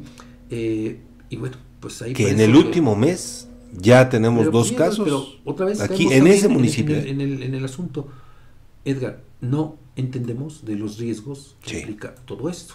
¿no? Sí, Pero bueno, ahora vamos a este otro hecho, Edgar, también lamentable. Lamentable. Una balacera ocurrida la tarde de ayer en un picadero de la Junta Auxiliar de San Miguel Canoa, en el municipio de Puebla, dejó un saldo de siete personas muertas. El incidente aparentemente está relacionado con un conflicto entre bandas de narcomenudistas. Los hechos se desencadenaron a las eh, 3 de la tarde cuando un grupo de individuos armados llegó a una vivienda ubicada en las cercanías de la iglesia de San Miguel en los límites entre Tlaxcala y Puebla. Sin aviso previo, obviamente el comando comenzó a disparar contra personas presentes en el lugar. Cinco de las víctimas perdieron la vida al interior del domicilio, una sexta falleció en el exterior, dos individuos resultaron heridos y horas después uno de ellos también murió debido a las heridas sufridas. Las autoridades locales y estatales respondieron de manera inmediata ante la emergencia y elementos de la Policía de Seguridad Ciudadana en la capital, la Guardia Nacional y representantes de la Fiscalía General del Estado se hicieron presente en el lugar de los hechos, Fabián. Y pues ahí están las imágenes. Bueno, ahí eh, pues el tema es que pues se trataba de un centro de distribución de droga al eh, mercadeo. Ujú. Eso es lo que han reportado las autoridades y entonces bueno pues todo esto se da por la pugna de la plaza entre bandas eh, rivales. De acuerdo con las primeras investigaciones pues es que eh, llegaron los de la otra banda, la banda rival, inconformes porque pues se están apropiando del territorio y fue que ejecutan a estas personas, de acuerdo con información extraoficial preliminar que se ha dado a conocer hasta esta eh, mañana.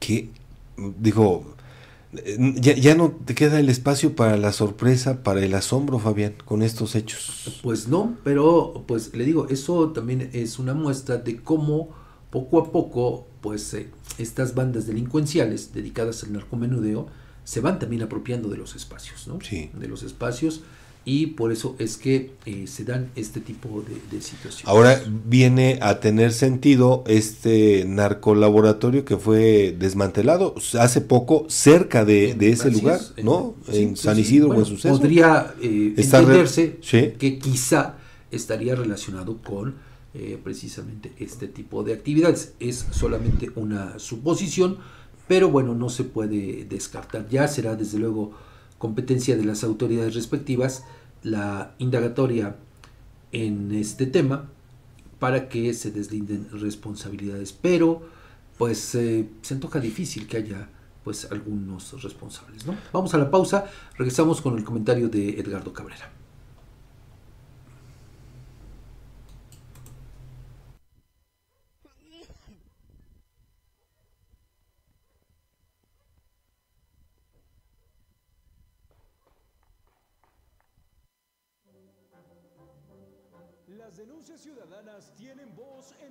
AM. Envía tus mensajes de voz al WhatsApp 247-132-5496. Síguenos en nuestras redes sociales. Twitter, arroba Huamantla. Facebook, la más peligrosa 1370 AM. Instagram, huamantla.tv y TikTok, huamantla.org.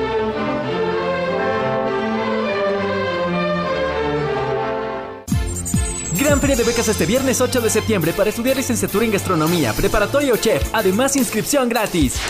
Grupo Isima. En el Ayuntamiento de Iztacuixtla de Mariano Matamoros creemos que las pequeñas acciones pueden cambiar la historia. Es por eso que trabajamos arduamente para brindar servicios eficientes y efectivos que mejoren la calidad de vida de nuestros habitantes. Desde mejoras en infraestructura hasta programas sociales, estamos comprometidos a hacer de Ixtacuixtla un lugar mejor para vivir. Ixtacuixtla, pequeñas acciones que cambian la historia.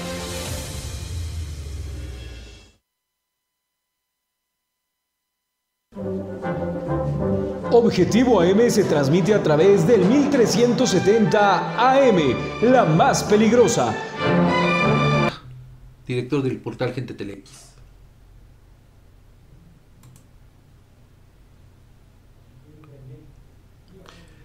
Bueno, tenemos un problema con el internet para variar, ¿no? Para variar. Así es que le ofrezco una eh, disculpa. Pero bueno, por lo pronto, pues vamos con esto. Fíjese que en una carta dirigida al Senado de la República, integrantes del Consejo Consultivo de la Comisión Nacional de los Derechos Humanos renunciaron al cargo todos, todos, todos y todas, tras acusar que la presidenta Rosario Ibarra Piedra ha obstaculizado su trabajo llegando al extremo de ignorarles por completo, amenazarlos y calumniarlos, según lo que se lee en el documento. La carta está firmada por Tania Espinosa Sánchez, Adalberto Mendoza López, Bernardo Romero Vázquez, Jorge Alejandro Saavedra López, Ángel Trinidad Saldívar y Georgina Diediu. Entre las diferencias con la presidenta de la Comisión Nacional destacaron las interpretaciones de los procedimientos internos, conflicto de intereses en la contratación de personal, la no emisión de recomendaciones generales y la publicación de posicionamientos contrarios a lo podido mediar ni tampoco razonar con la presidenta. Prácticamente ninguna de las acusaciones que ha llevado a cabo se lee en esta carta de renuncia. Un golpe, sin duda, Edgar, sumamente fuerte para las instituciones de nuestro país, pero eh, creo entenderlo y comprenderlo porque eh, pues desde que esta mujer, Rosario Solamente Ibarra, tomando en cuenta las fue eh, designada, bueno, impuesta más bien Impuesta. por el presidente López, pues llegó en medio del descrédito, sin experiencia y bueno, pues más bien en su desempeño ha estado plegada a las eh, decisiones del presidente de la República, no hacía la defensa de los derechos humanos, ha sido bastante, bastante cuestionada. Y eh, pues mire, ahora se queda sola. Pareciera, Edgar, que eh, ahora sí se está haciendo realidad de alguna u otra manera esta pretensión del presidente López, ahora en funciones de presidente, eh, pues de mandar al diablo las instituciones, de desaparecer las insti- instituciones. Tú recordarás que hace algunos años, cuando todavía no era eh, presidente, obvio, Sí. bueno, ahora ya en el ejercicio del poder, ha sido eh, proclive a eso, no solamente a cuestionar y a satanizar a las instituciones, sino a pronunciarse por la desaparición de las mismas. ¿Qué pasó con el INAI? ¿Cuántas, ¿Cuántos meses? Fueron más de seis meses. Lo tuvo inactivo. Sí. Y además atacándolos diciendo que no servía para absolutamente nada. Pese a que utilizó mucha información Claro del sí. INAI, ¿no? Cuando era candidato. ¿Qué ha pasado ahora con el Poder Judicial? No utilizando como pretexto para minarlo el tema de los fideicomisos. Hace unos días dijo que efectivamente no sirven para nada el Poder Judicial, Sí. ¿no? Que no trabajan. Que no trabajan. Que no, no hay lo justicia. mismo ha, ha- ha dicho de otros organismos, de otras instituciones. Sí. Entonces, mire cómo de alguna u otra manera este asunto pues se está replicando. Que no es menor, Fabián. No, no, no es menor, claro. Porque, No, yo por eso los- los digo, muchos, muchos pueden pensar, ay, pues es una comisión. Sí, pero es una comisión que hoy por hoy. que tendría que servir de contrapeso. ¿eh? Claro, o sea, es, y te- tiene que ser garante de la protección de los derechos humanos fundamentales de las personas. Así de sencillo. Y es cierto, actualmente pues no, no, no tenemos registros de alguna eh, pues recomendación importante que haya hecho la comisión. Por ejemplo, pese a lo que ocurrió en eh, este eh, puesto migratorio en el norte del país. Pues no hubo. mutis No hubo. la- digo, la- y como ese, muchos otros casos, ¿eh? Pero aparte, fíjese, eh, en torno de todo esto, y, y muestra de este desdén hacia las instituciones, y sobre todo hacia víctimas de violaciones a derechos humanos, de eh, víctimas que, eh, de gente que han perdido a sus seres queridos. Recordemos que pues eh, quedó acéfala la, esta, eh, esta área de eh, la Comisión de Búsqueda de Personas. ¿no? Bueno, pues ¿a quién crees que nombraron? A ver, ¿A dime. quién era titular del INEA? O sea, una mujer, una persona que no tiene el perfil necesario y desde luego no tiene la experiencia. O sea, otra más que no tiene que estar ahí en un cargo tan delicado, sobre todo pues en este contexto de la existencia de más de 111 mil personas desaparecidas en el país. 90% En el país de más de 5 mil fosas clandestinas y mandas a alguien que Pues- lo cual muestra, repito, este desdén desde la titularidad del Poder Ejecutivo Federal para estas áreas tan importantes.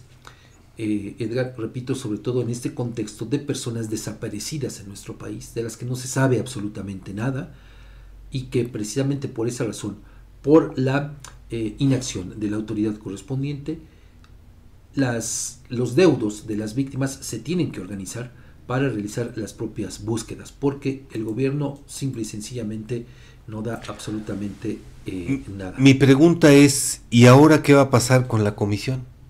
Es decir, no se puede quedar sin los eh, integrantes, ¿no? No, Consejeros. pero bueno, aquí habría que eh, checar cómo pues está previsto esta situación en la ley. No sabríamos por qué, hasta donde tengo entendido son consejeros ciudadanos. Sí. Entonces, bueno, no sé bien a bien ahí cómo esté eh, la norma que rige a estas... eh, Eh, ¿Esos los designa el Senado también? ¿O eh, es...? Mm, Creo que sí, creo que sí, no, no tengo bien el dato, pero eh, pues le digo, se trata de un consejo ciudadano y pues aquí habría que ver a fin de cuentas cómo, cómo queda la situación de este ¿Conformarán uno a modo? organismo.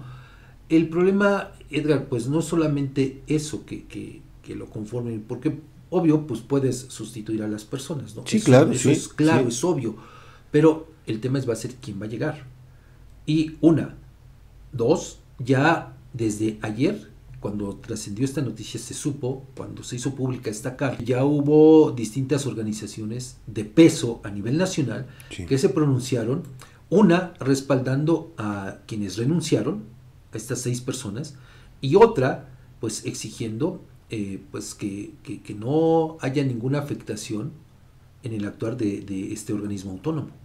Recordemos. Hay preocupación. Sí, por supuesto. Y decíamos, no es nada menor, pero solamente como ejemplo, para que no, no vayamos a casos extremos, como ejemplo, gracias a una recomendación de la Comisión Nacional de Derechos Humanos, el Tribunal eh, de- de- del Poder eh, Judicial de la Federación, eh, recordarás tú que enmendó la plana a- aquí al- a los diputados para evitar el tema de las eh, del cobro, de, de- impuestos, de impuestos el cobro de, bueno del alumbrado público, Así el es. cobro de eh, la búsqueda eh, de información y de expedición de la misma de distintos temas en las administraciones municipales. Entonces, bueno, ahí como bien lo dice Edgar, ahí radica precisamente el, la importancia de este organismo autónomo. No solamente eso, digo, aunque se tardó seis años, pero también este mismo organismo pues emitió hace ya siete años más o menos esta recomendación a los gobiernos federal, a los, las autoridades de Tlaxcala y Puebla y de municipios de estas dos entidades a propósito de la contaminación que se registra en el cauce de la Así Teyaca. es. Entonces, bueno, pero le digo, pues con todo esto, la verdad es que se veía venir el, el asunto. Y en este contexto, la presidenta de la Comisión Estatal, Jacqueline Ordóñez, todavía no, no se ha pronunciado. No ha dicho ni no, ha dicho ni pío.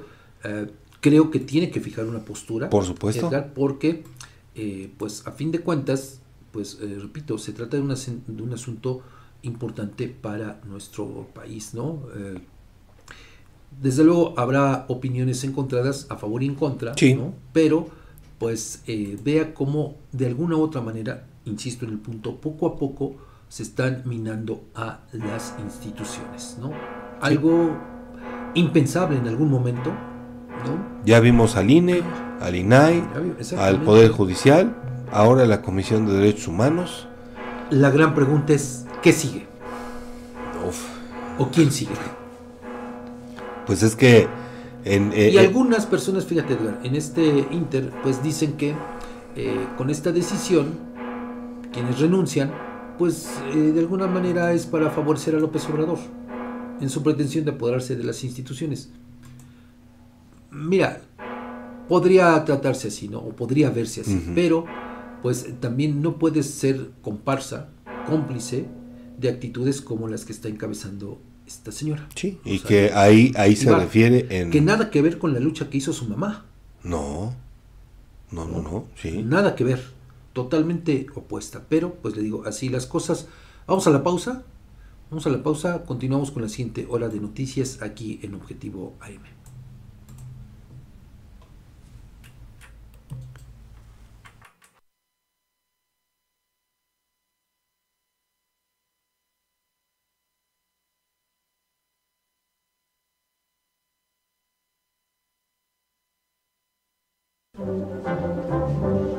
Las denuncias ciudadanas tienen voz en Objetivo AM.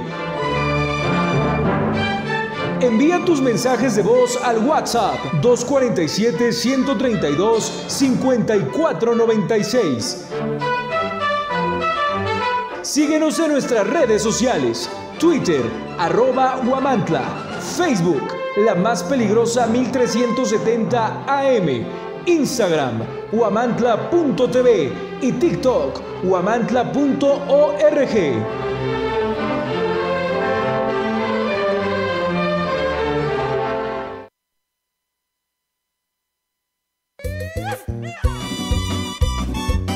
Antojo de comida norteña, no busques más. En Restaurante La Santa somos el destino perfecto para la pizza, parrilla y bar. Comienza tus mañanas con machaca auténtica del norte y nuestras enchiladas. Además, disfruta de los tradicionales chilaquiles y las irresistibles chimichangas de carne y queso. Si tu antojo es de unos ricos caldos, en La Santa te ofrecemos el caldo de camarón seco y el jugo de carne. Además, prueba nuestro mole de setas estilo pancita. Si eres amante de la parrilla a carbón, no puedes perderte nuestros cortes premier, como la picaña, la rachera, el ribeye, el New York y el salmón. Todos preparados a la perfección. Para todos los tradicionalistas, disfruta de los clásicos burritos norteños con queso y frijoles, machaca, arrachera, camarón y muchas opciones más. Si eres fanático de la pizza, nuestras creaciones con ingredientes norteños en horno a la leña te Estamos ubicados en Juárez Norte, número 215, en el corazón de Huamantla. Si prefieres llevar el auténtico sabor norteño a tu casa, haz tu pedido al WhatsApp 247 47 129 64.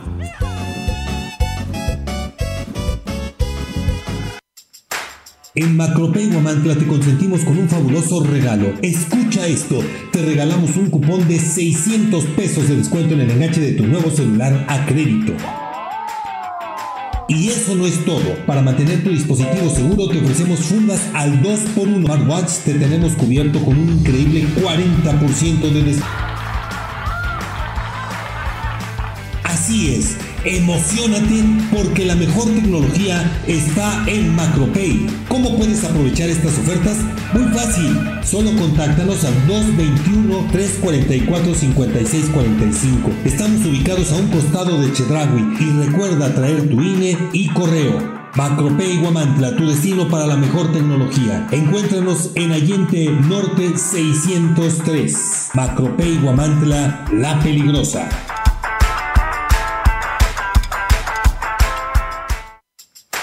En Macropay Guamantla te consentimos con un fabuloso regalo. Escucha esto. Objetivo AM se transmite a través del 1370 AM, la más peligrosa. Desde el Centro de Información en Juárez Norte número 215, en Huamantla, Tlaxcala. Puebla Guamantlecos a Juan Salvador Santos Cedillo, solo 3 de cada 10 valida a su gobierno que va en picada. Colectivo Mujer y Utopía organiza conversatorio Caminemos Juntas hacia la Justicia en Tlaxcala. Inicia aquí en Guamantla la jornada de canje de armas 2023. Rescatan en Chautempan a un hombre de un levantón. Hay dos detenidos. Inicia obra de desarrollo en la comunidad de Delicias, municipio de Alzayanca. Población de Iztacuixtla se une para recolectar tapas de plástico en beneficio del medio ambiente y niños con cáncer. Y aunque no lo crea, un cocodrilo entra a un eh, jardín de niños en Chachapa, Puebla. Vaya situación, Edgar.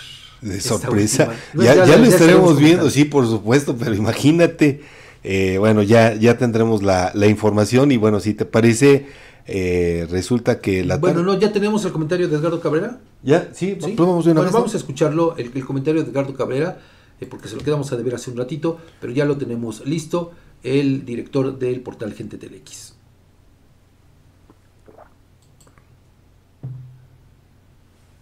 Cifras oficiales, Tlaxcala ocupó hasta agosto el nada honroso octavo lugar nacional con la mayor incidencia de feminicidios en el país. Pero entre septiembre y octubre pasamos de esos casos y cifras de terror a otros que resultan más atroces. El 12 de septiembre, por ejemplo, en Tetla, dos sujetos supuestamente drogadictos agredieron a María Estela de 32 años de edad, a quien supuestamente conocían luego de atacarla, le prendieron fuego. Estuvo en agonía tres semanas y finalmente el 3 de octubre perdió la vida. Se ignora qué han declarado los, los dos responsables que fueron detenidos. El jueves de la semana pasada, en terrenos de labor de Apizaco, fue hallado el cuerpo de otra mujer calcinada. De ese caso se ignora el móvil y menos quién o quiénes fueron los responsables. Y en esta película del horror, el 11 de octubre en el barrio de San Lucas, en Guamantla, otra mujer fue rociada con gasolina y quemada por su expareja sentimental. La joven de solo 28 años de edad y con dos menores hijos se debate entre la vida y la muerte en un osocomio en Puebla, ya que las quemaduras superan 70% de su cuerpo. Esos son solamente tres casos, tres mujeres destrozadas en esa pila de datos nacionales que el gobierno llama incidencia y casos, en los que nuestra entidad no refleja esa supuesta nueva historia prometida con mayor protección a ellas. Quien encabeza el gobierno, hechos, vemos que lo que prevalece es el ocultamiento de las cifras, el maquillaje y la banalización de los números, con declaraciones como aquella memorable dicha en el anacrónico programa de la hora nacional. En Tlaxcala matan, pero poco. Así lo dijo. En las cifras del Secretariado Ejecutivo del Sistema Nacional de Seguridad Pública, Tlaxcala ocupa el octavo lugar nacional con la mayor incidencia en feminicidios por cada 100.000 mujeres. Y de enero a agosto suman nueve mujeres, o sumaban nueve mujeres, las que les arrebataron la vida con violencia extrema. Pero organizaciones como el colectivo Mujer y Utopía tenían contabilizadas 24 muertes violentas de mujeres en el mismo periodo donde el gobierno dice que hay nueve. Hablamos de más del doble que la autoridad registró oficialmente y eso preocupa porque esos mismos colectivos alertaron la reclasificación como suicidios.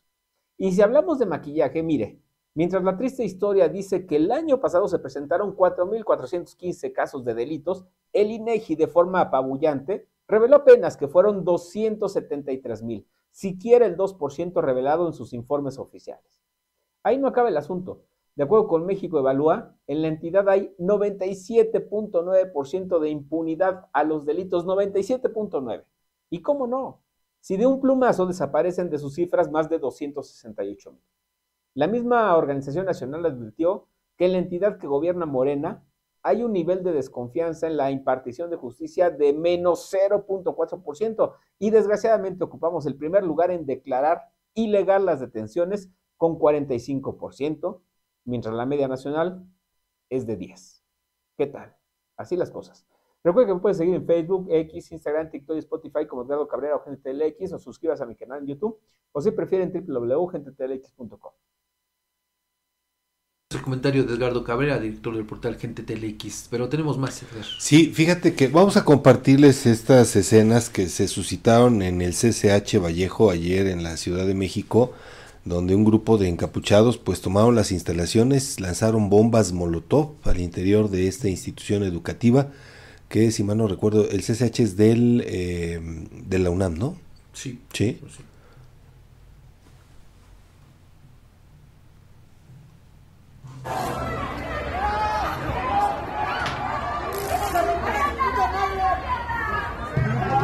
Abajo del escritorio está una caja. Sácala por, sácala por favor.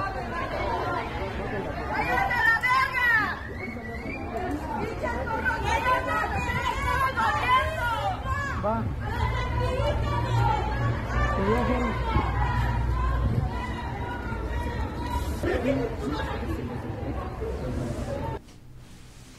Pues como ves la violencia llega ya a las instalaciones de las instituciones. Yo leí eh, en alguna eh, nota que pues quienes incurrieron en esta en este hecho pues se autoidentificaron como porros Fíjate. precisamente de la de la UNAM Eh, una situación lamentable tengo entendido que hay dos eh, personas dos mujeres dos maestras lesionadas Nada más. por estos hechos pero pues aquí también otra vez eh, Edgar como en nombre de la educación en teoría entre comillas pues estos sujetos pues también hacen lo que gustan Lo que gusten.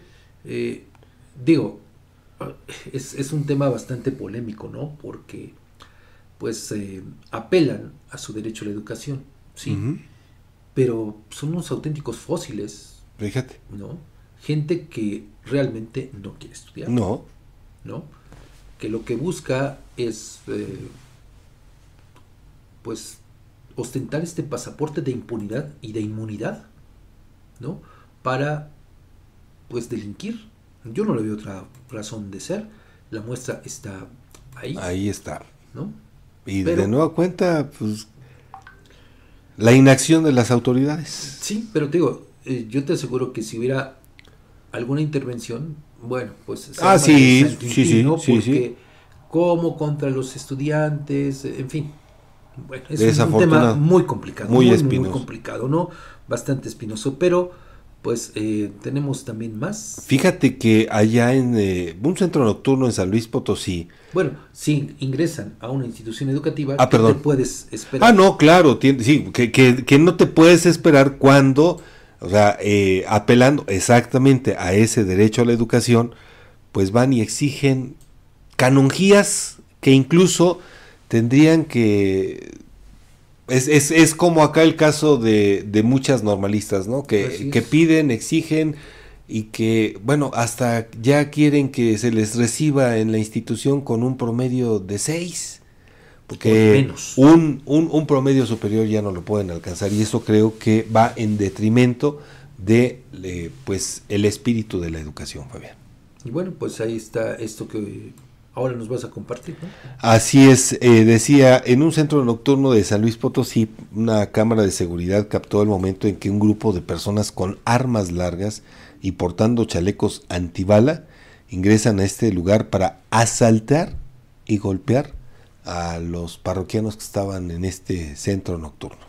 Por eso digo, bueno, pues si, si eh, vemos cómo ingresan sujetos en- con actitudes delincuenciales Sí. a una casa de estudios, bueno, pues que nos podemos esperar, pues, En uno de estos en uno sitios. de estos lugares, ¿no? Sí, sin duda. Pero ahora imagínate ya, pues para pensarla, ¿no? Te vas a, a un centro nocturno, puedes ser golpeado por otras personas ajenas, por los Bueno, propios meseros. Sí, claro. Pero ahora ya también los que sin más ni más entran, te golpean, te asaltan Y no pasa absolutamente nada. y no es considerado por las autoridades responsables de la seguridad en el país. Es el gran problema. Pues no. Vamos a la pausa. Regresamos todavía con más información aquí en Objetivo M.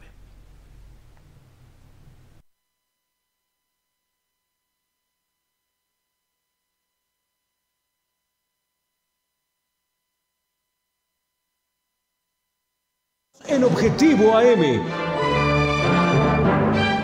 Envía tus mensajes de voz al WhatsApp 247-132-5496.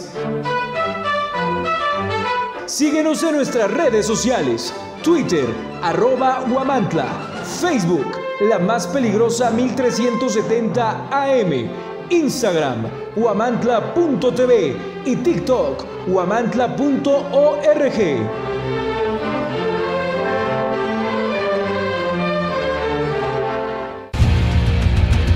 Si en este otoño tu pasión es la playa y el voleibol, ven a Maki Sushi. Disfruta la verdadera pasión de un buen sazón. Visítanos en Oyamel número 52, fraccionamiento Tierra y Libertad. En Maki Sushi, tu paladar será el ganador. Recuerda que Maki Sushi no tiene sucursales. Para tu comodidad puedes hacer pedidos a domicilio y recoger en el local. También puedes hacer reservaciones y solo llegar a comer. Pedidos al 2226 650391. El gobierno de Yauquemecan trabaja por y para la gente. Estamos comprometidos con el desarrollo y el bienestar de nuestra comunidad y trabajamos día a día para lograrlo. Yauquemecan, un municipio que fluye. Objetivo AM se transmite a través del 1370 AM, la más peligrosa. Desde el Centro de Información en Juárez Norte número 215, en Huamantla, Tlaxcala. Continuar con las noticias aquí. Las denuncias ciudadanas tienen... Y ahora, bueno, pues vamos a información de aquí de, de Guamantla. Fíjense que ni los millones de pesos que ha utilizado del erario para ofrecer espectáculos gratuitos y así promocionarse con miras a su soñada reelección como presidente municipal, ni los 13 subordinados que mantiene en el área de comunicación social para cuidarle su imagen, le han servido a Juan Salvador Santos Cedillo para lograr una calificación aprobatoria por parte de los guamantlecos. Por si fuera poco, el edil de México ha registrado un decrecimiento en el nivel de aceptación de su gobierno de acuerdo con resultados de encuestas realizadas por la empresa Demoscopia Digital. Según dicha empresa, el declive del alcalde se acentuó de junio a septiembre de este año. En el sexto mes de 2023, la gestión de Santos Cedillo fue aprobada por 41.9 de los habitantes del municipio y en contraparte 47.40 lo reprobó. Sí. En julio, solo 40.2 de los habitantes avaló su gestión, mientras que en agosto el presidente municipal de Guamantla registró una calificación aprobatoria de solo 37.2 y para septiembre tuvo una nueva caída hasta ubicarse en 35.8. Eh, al cierre del primer semestre del año, 54.2% de los encuestados por Demoscopia Digital opinó que la principal problemática del municipio era la seguridad pública, seguida de las obras con 16.2% y el desarrollo económico con 14.2%. Esto nos refleja, Edgar, que solo 3 de cada 10 aprueba la gestión de Santos Cedillo. Esto, pues, insisto, es eh, el reflejo de que todas las actividades que ha promocionado, que ha organizado con recursos del erario para promocionarse, pues no le han servido. ¿No le han nada. servido? Porque además, también creo que valdría la pena hacer esta consideración. Quienes han llegado a todos estos conciertos, Edgar, pues no han sido todos de Guamantla. Esa es una realidad. Cierto. Por eso hay, eh, hay el reflejo de ese nivel de aceptación. Así es. ¿No? Tú recordarás que en septiembre, el, el 1 de septiembre, eh, dimos a conocer un ejercicio que hicimos acá, un, un muestreo que no está alejado de los resultados que nos acabas de compartir y que conste, no fue un- una encuesta como la de esta empresa que se dedica a ello, pero en ese entonces, eh, bueno, nosotros habíamos detectado una calificación de 5.3 en promedio, así lo desempeñaban, bueno, calificaban el desempeño de la autoridad municipal aquí en Huamantla, o sea, no estamos lejos de este tipo de ejercicios. Pues ahí están los, los datos, ¿no? Fríos, demoledores para eh, el presidente municipal, quien, pues, vista la eh, posibilidad de que no puede buscar una diputación porque no le alcanzaría, pues se ha conformado, lo ha dicho, con eh, pues la reelección, ¿no?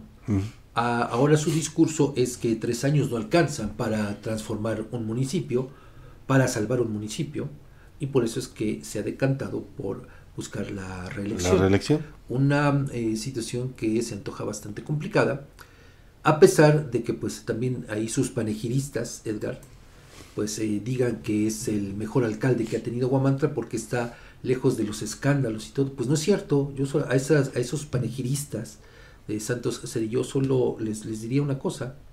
Eh, lean un poquito, entérense de la información que le hemos compartido, basada en documentos oficiales, no en chismes, no en dimes y diretes, sino basada en documentos oficiales de cómo pues eh, la administración, el manejo de los recursos es un desastre, Sí. ha hecho cualquier cantidad de tranzas, porque esa es la realidad, ahí están los, los datos, no se puede entender de otra manera, no ha sido ni siquiera, no fue capaz de hacer un plan eh, municipal de desarrollo como tenía que hacerse, plagado de errores, ¿no? Y de Eh, plagios. Y de plagios, además, ¿no?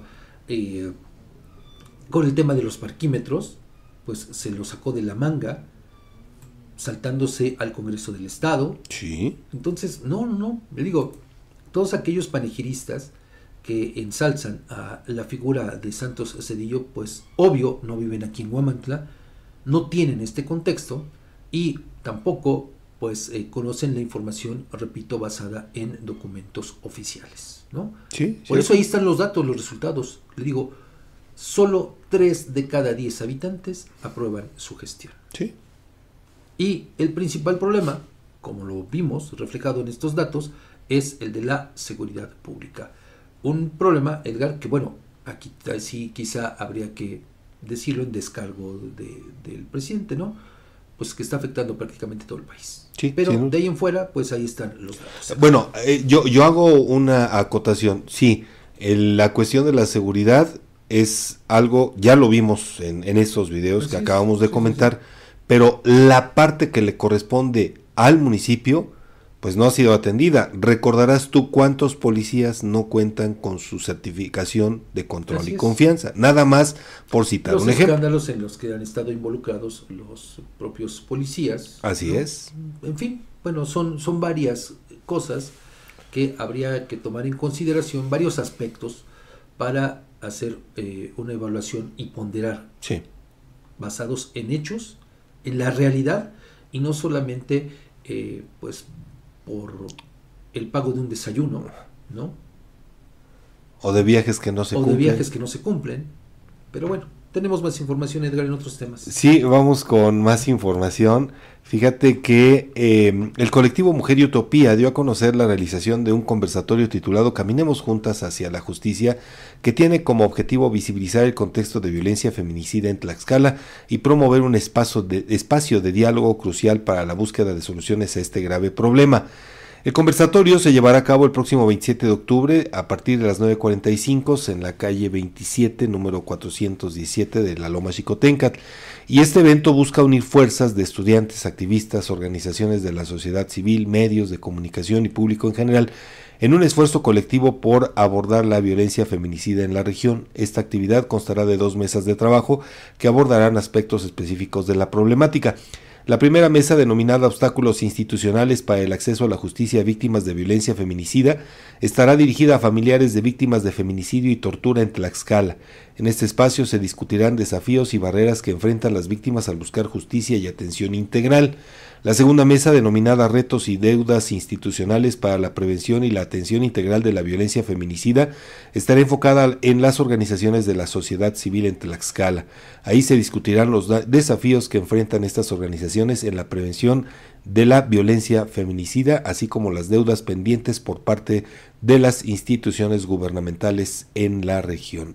El colectivo Mujer y Utopía hace un llamado a la comunidad a las instituciones y a la sociedad en general a unirse a este conversatorio y contribuir a la construcción de un Tlaxcala más seguro y justo para todas las mujeres. Por cierto, Edgar, creo que vale la pena hacer la acotación. Bueno, no sé si tú viste algún posicionamiento de este colectivo y de otros más, ¿no? De otros más, en torno a la presunta agresión que habría cometido Alejandra Ramírez, la diputada local, y su esposo en contra de una maestra de la Universidad Autónoma No, de no Tlaxcala. recuerdo. Yo no vi Yo no recuerdo. Sí, tiene razón, no recuerdo.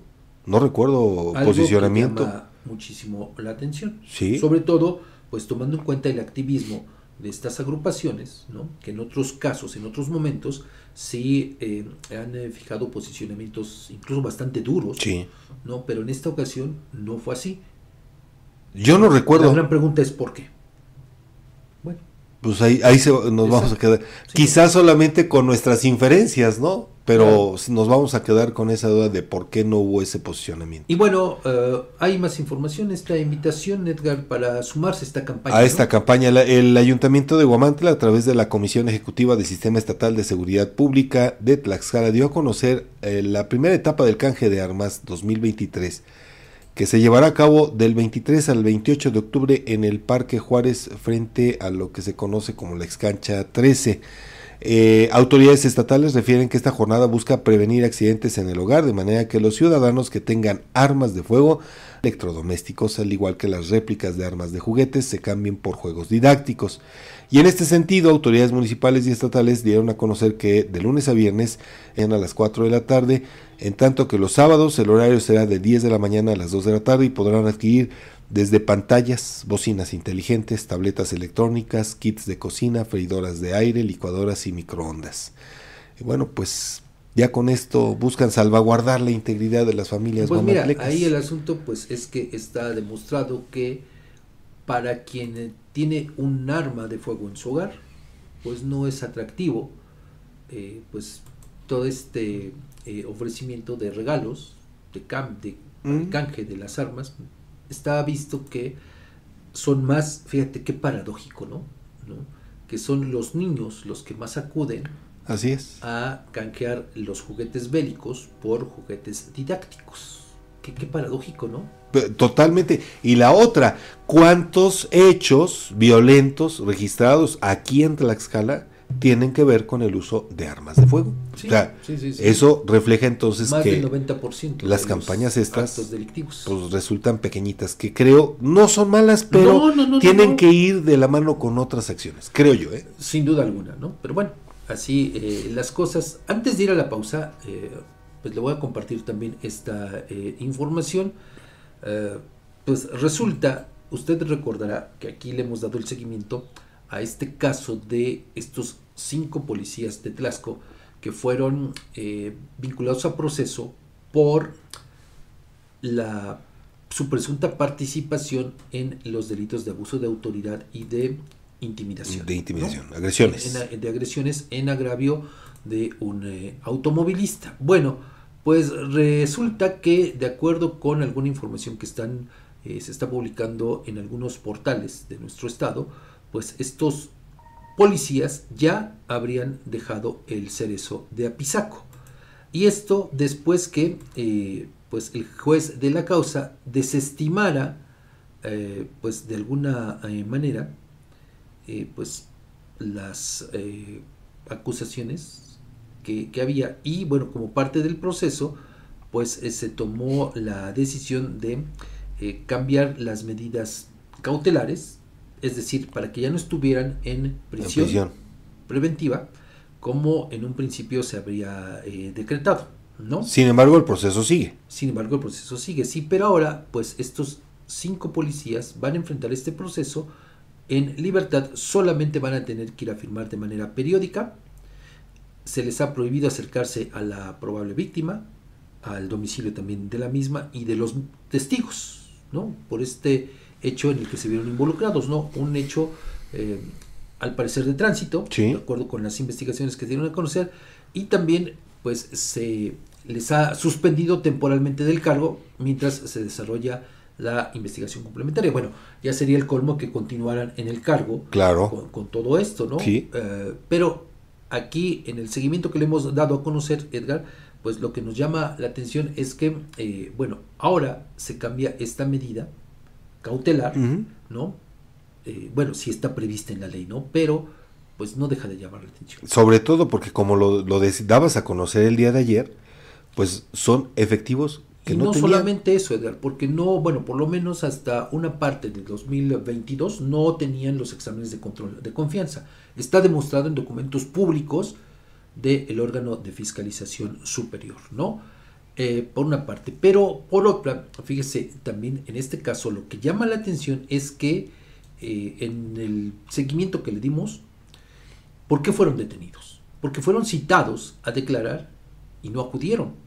Así es. O sea, desacatando a la Procuraduría General de Justicia, ¿no? Sí. No se presentaron a declarar, por eso es que los detienen, ¿no? Por eso es que los llevan y por eso es que eh, los dejan, aunque sea unos días, en el cerezo de Apizaco. Cierto. ¿No?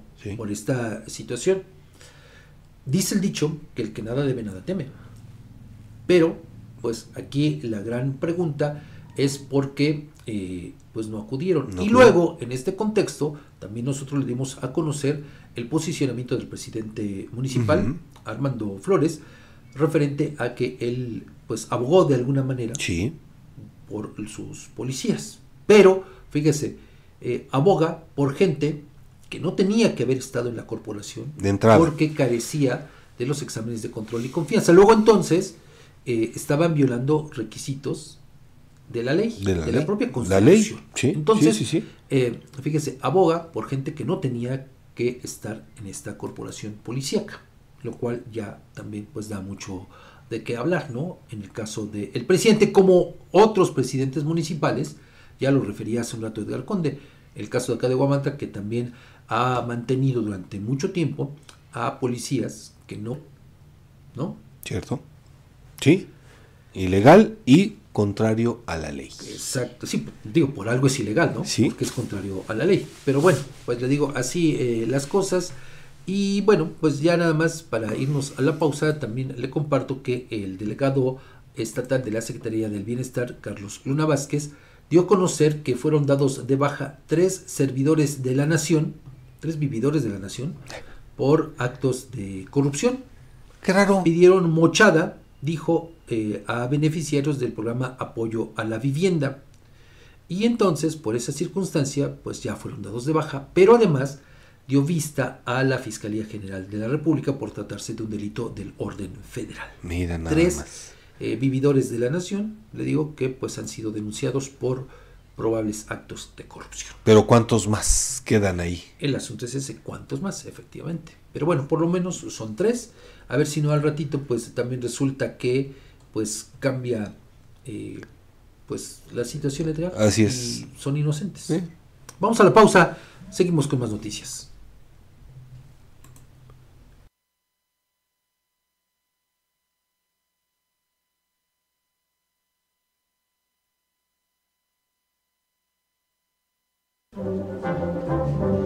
Las denuncias ciudadanas tienen voz en Objetivo AM.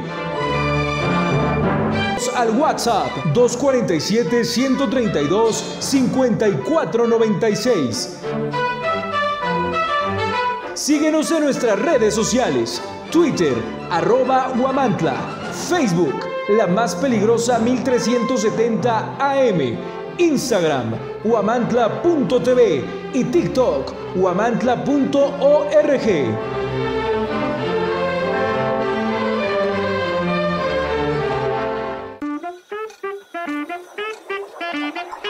En Top As Games Oficial nos destacamos El gobierno de Yauquemecan trabaja por y para la gente. Estamos comprometidos con el desarrollo y el bienestar de nuestra comunidad y trabajamos día a día para lograrlo.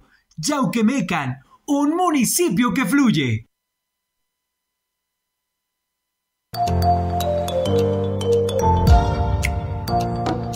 ¿Listo para experimentar la verdadera felicidad en cada bocado? Tortas Gabis, las originales desde 2007, han estado entregando felicidad a tu paladar durante más de una década. Y ahora la felicidad llega directamente a la puerta de tu casa. Desde las 11 de la mañana hasta las 9 de la noche, solo tienes que marcar al 247-47-265-01. No importa la hora, estamos aquí para complacerte. También puedes visitarnos en nuestras ubicaciones, en Matamoros Poniente número 102, Zaragoza Oriente número 101 y en el Boulevard Cuamanco, justo en la entrada de San Carlos. Porque en Tortas Gavis usamos los mejores ingredientes para brindarte el mejor sabor. Tortas Gavis, las originales y clásicas de Guamantla, donde la felicidad se convierte en sabor.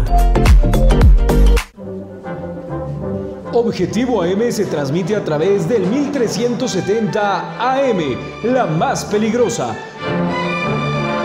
Desde el Centro de Información en Juárez Norte número 215, en Huamantla, Tlaxcala.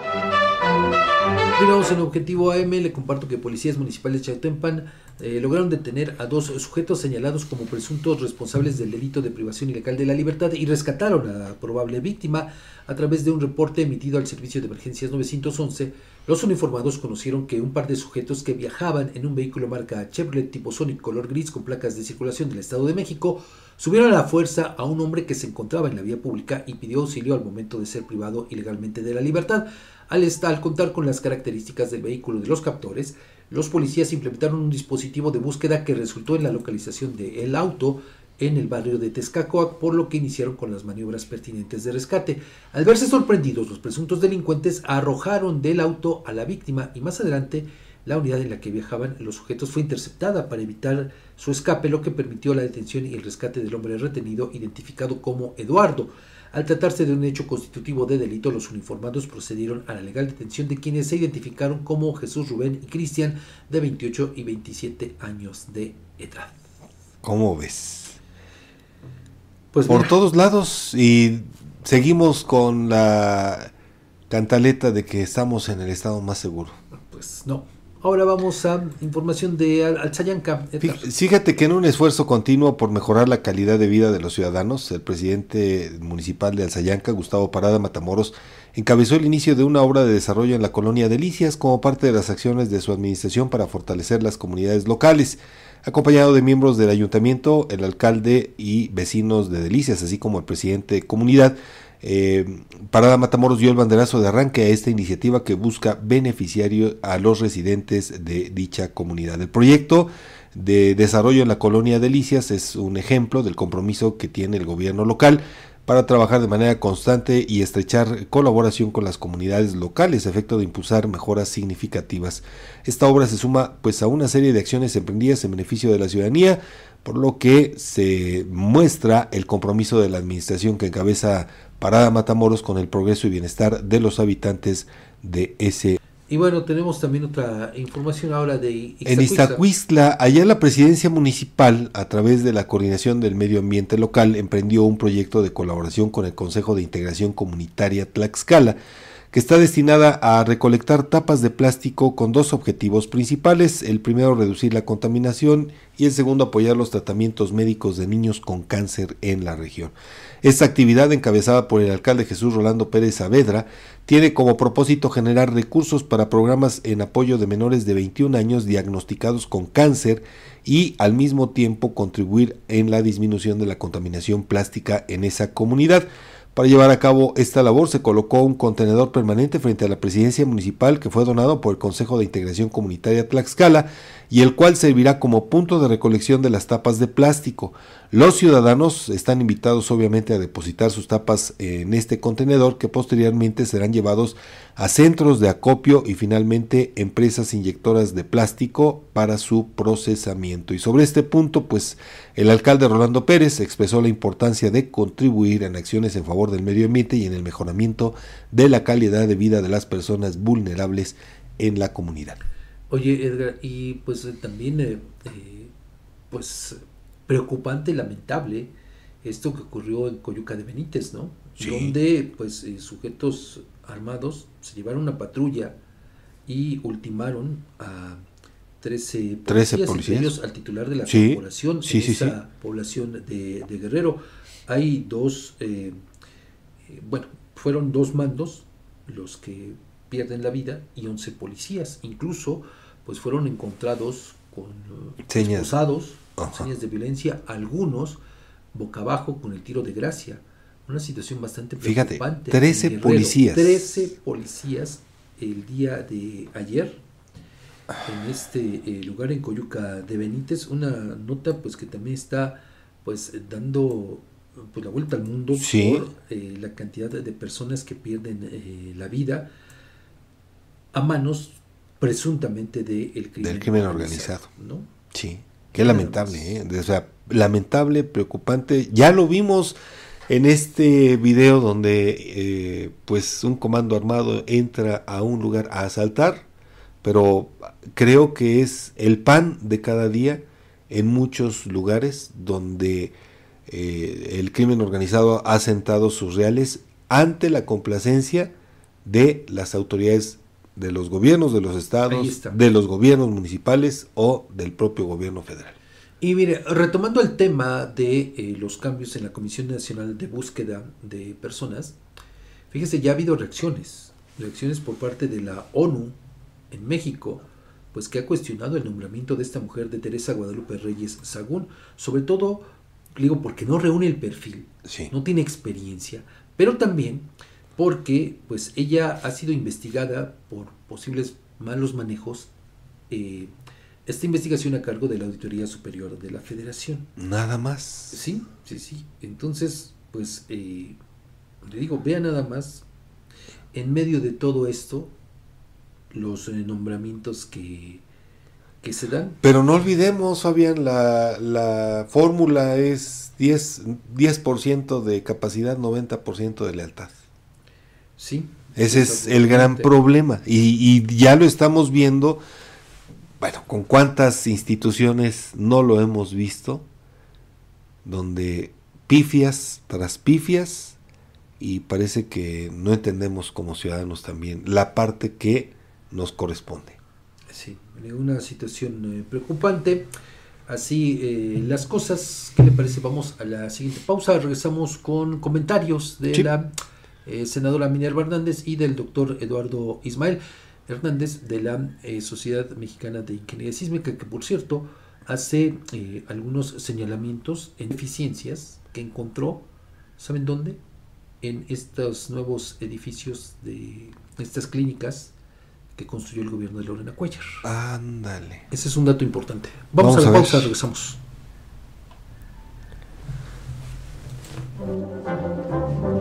Las denuncias ciudadanas tienen voz en Objetivo AM. Envía tus mensajes de voz al WhatsApp 247-132-5496.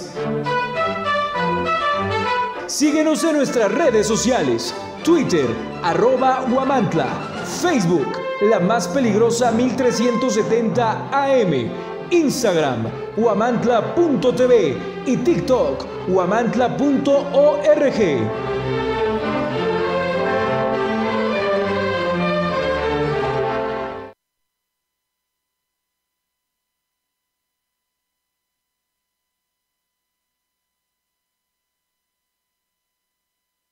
Descubre el Instituto Amado Nervo. Que ofrece educación de calidad con más de 77 años de experiencia formando corazones y mentes. Desde 1947, nuestra misión ha sido promover los principios de una verdadera humanidad a la luz del Evangelio. En el Instituto Amado Nervo ofrecemos niveles educativos de primaria, secundaria y preparatoria en el turno vespertino, con una educación integral y de excelencia. Contamos con talleres para el desarrollo de sus habilidades y pasiones, desde fútbol, oratoria y declamación, hasta voleibol, música y teatro. Nuestros niveles educativos están incorporados a la CEPE, garantizando una educación avalada por las autoridades. Visítanos en calle Guerrero Norte, número 124, Colonia Centro, en Huamantla, Tlaxcala, o contáctanos al 247-47-20472. Labor Omnia Visit, porque el trabajo todo lo vence. Instituto Amado Nervo. En Alzayanca estamos escribiendo una nueva historia. Estamos construyendo un municipio con más justicia.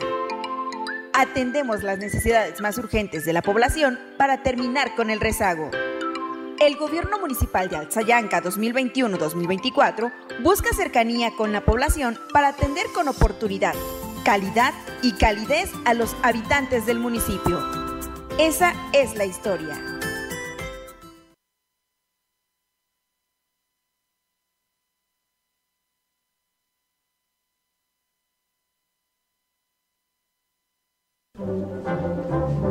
Objetivo AM se transmite a través del 1370 AM, la más peligrosa. Desde el Centro de Información en Juárez Norte número 215, en Huamantla, Tlaxcala.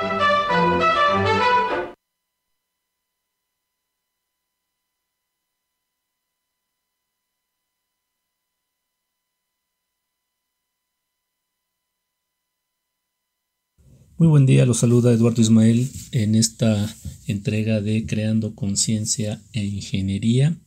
Como ya saben, estas entregas son precisamente para generar, eh, pues de alguna manera, la conciencia de que la parte científica e ingenieril que desarrollan eh, muchos investigadores e ingenieros mexicanos es de mucha utilidad para disminuir principalmente el nivel de riesgo que podríamos tener en México asociado con los fenómenos naturales y de esta manera eh, propiciar pues el beneficio y la calidad de vida eh, en la que todos los mexicanos pues necesitamos y, debemos tener. Y para ello entonces la última entrega que, que dimos fue encaminada a tratar de pues de identificar eh, los riesgos, eh, los índices de, vulnerabilidad que podemos tener en infraestructura crítica, específicamente en hospitales. Y bueno, hoy eh, pretendo hablarles sobre el complejo de salud y bienestar, el CAESP, que tenemos en el estado de Tlaxcala. Y ya lo decían por ahí los medios de comunicación locales el 17 de diciembre del año 2021, en donde se anuncia pues de alguna forma la apertura, aunque no como tal eh, la puesta en marcha de, dos unidades de alta especialidad que pertenecen al complejo de atención especializada en salud y bienestar, el CAESP de Tlaxcala. Estas unidades eh, son precisamente la que se denomina unidad de hemodiálisis, y la otra es la unidad de cirugía ambulatoria, así de alguna manera se anunciaron en su momento por las autoridades estatales.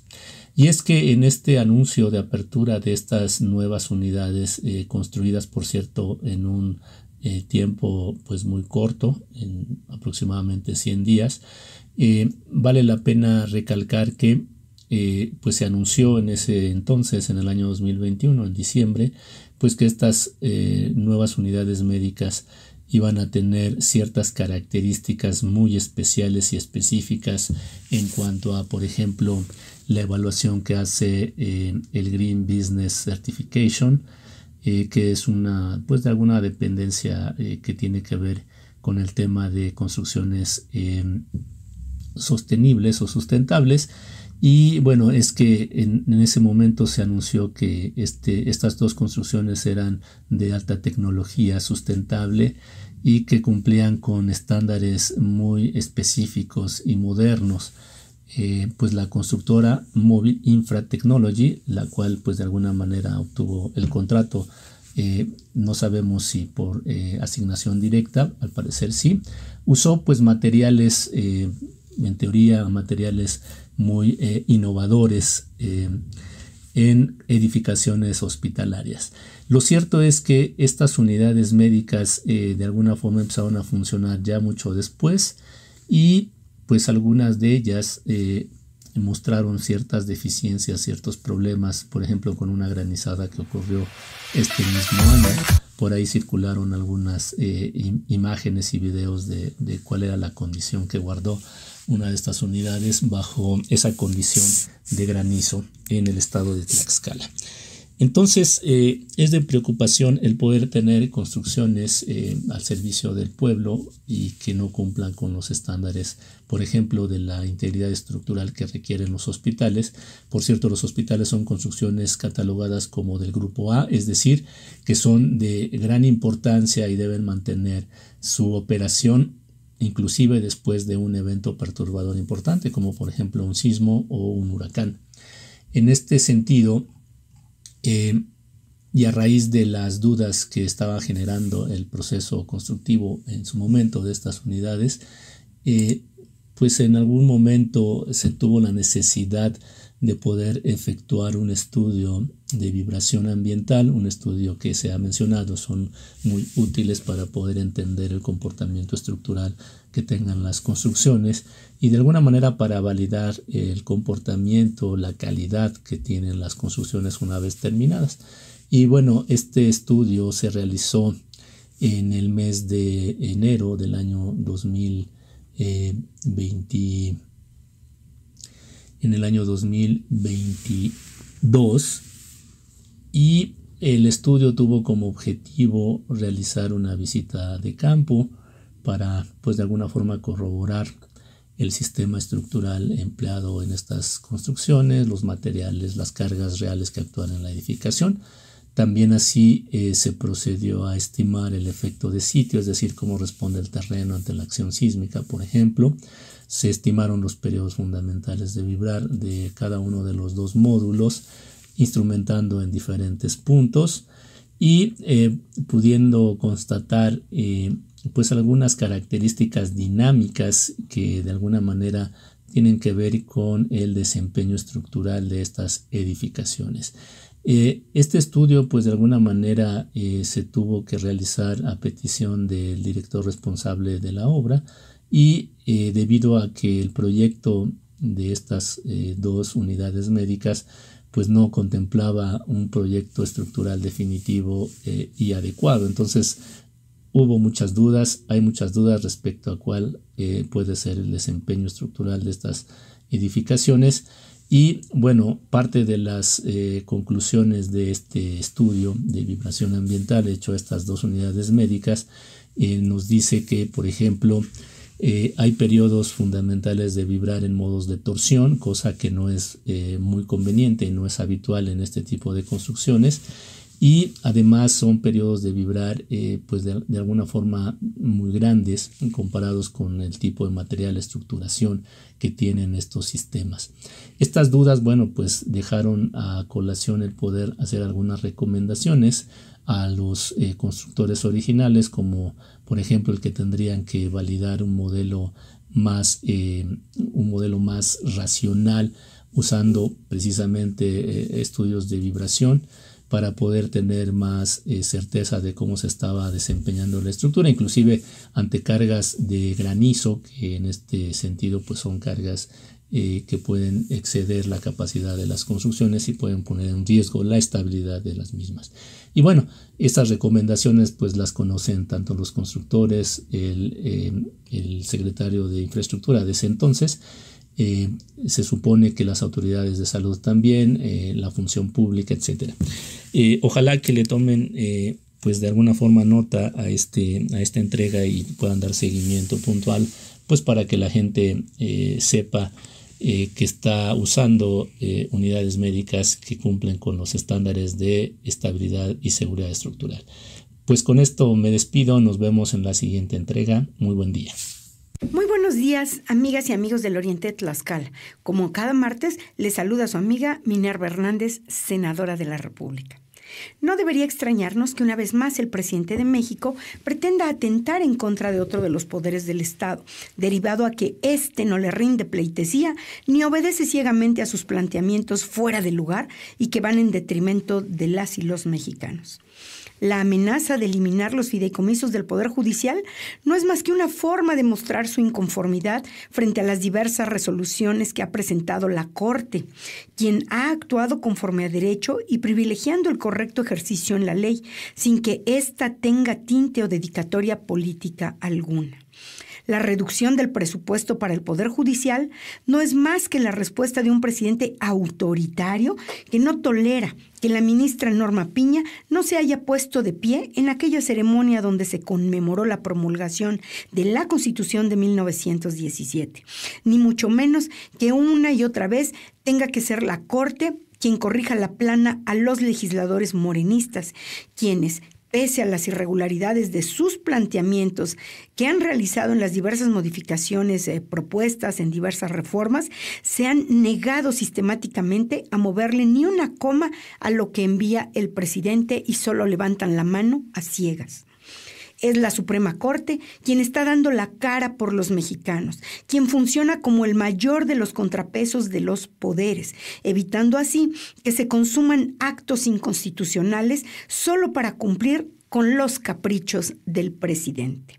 Desde la oposición expreso mi absoluto respaldo a los trabajadores del Poder Judicial y a los ministros de la Suprema Corte de Justicia de la Nación que han defendido la soberanía del Estado, salvaguardando a la Constitución y fortaleciendo a la República. Le agradezco el favor de su atención, no sin antes invitarlo a que me siga en redes sociales, donde me encuentra como Minerva Hernández en Facebook, Instagram, X y TikTok. Nos saludamos la próxima semana.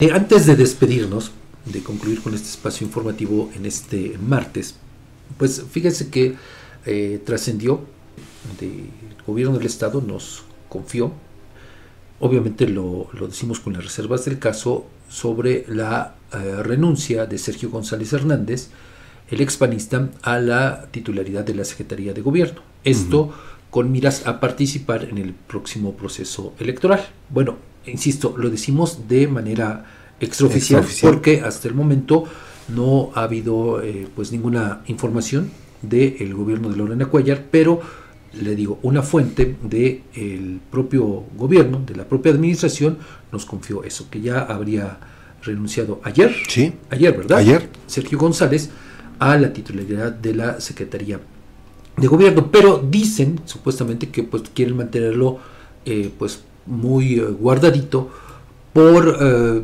varias razones. La principal porque en el Congreso del Estado está pendiente una reforma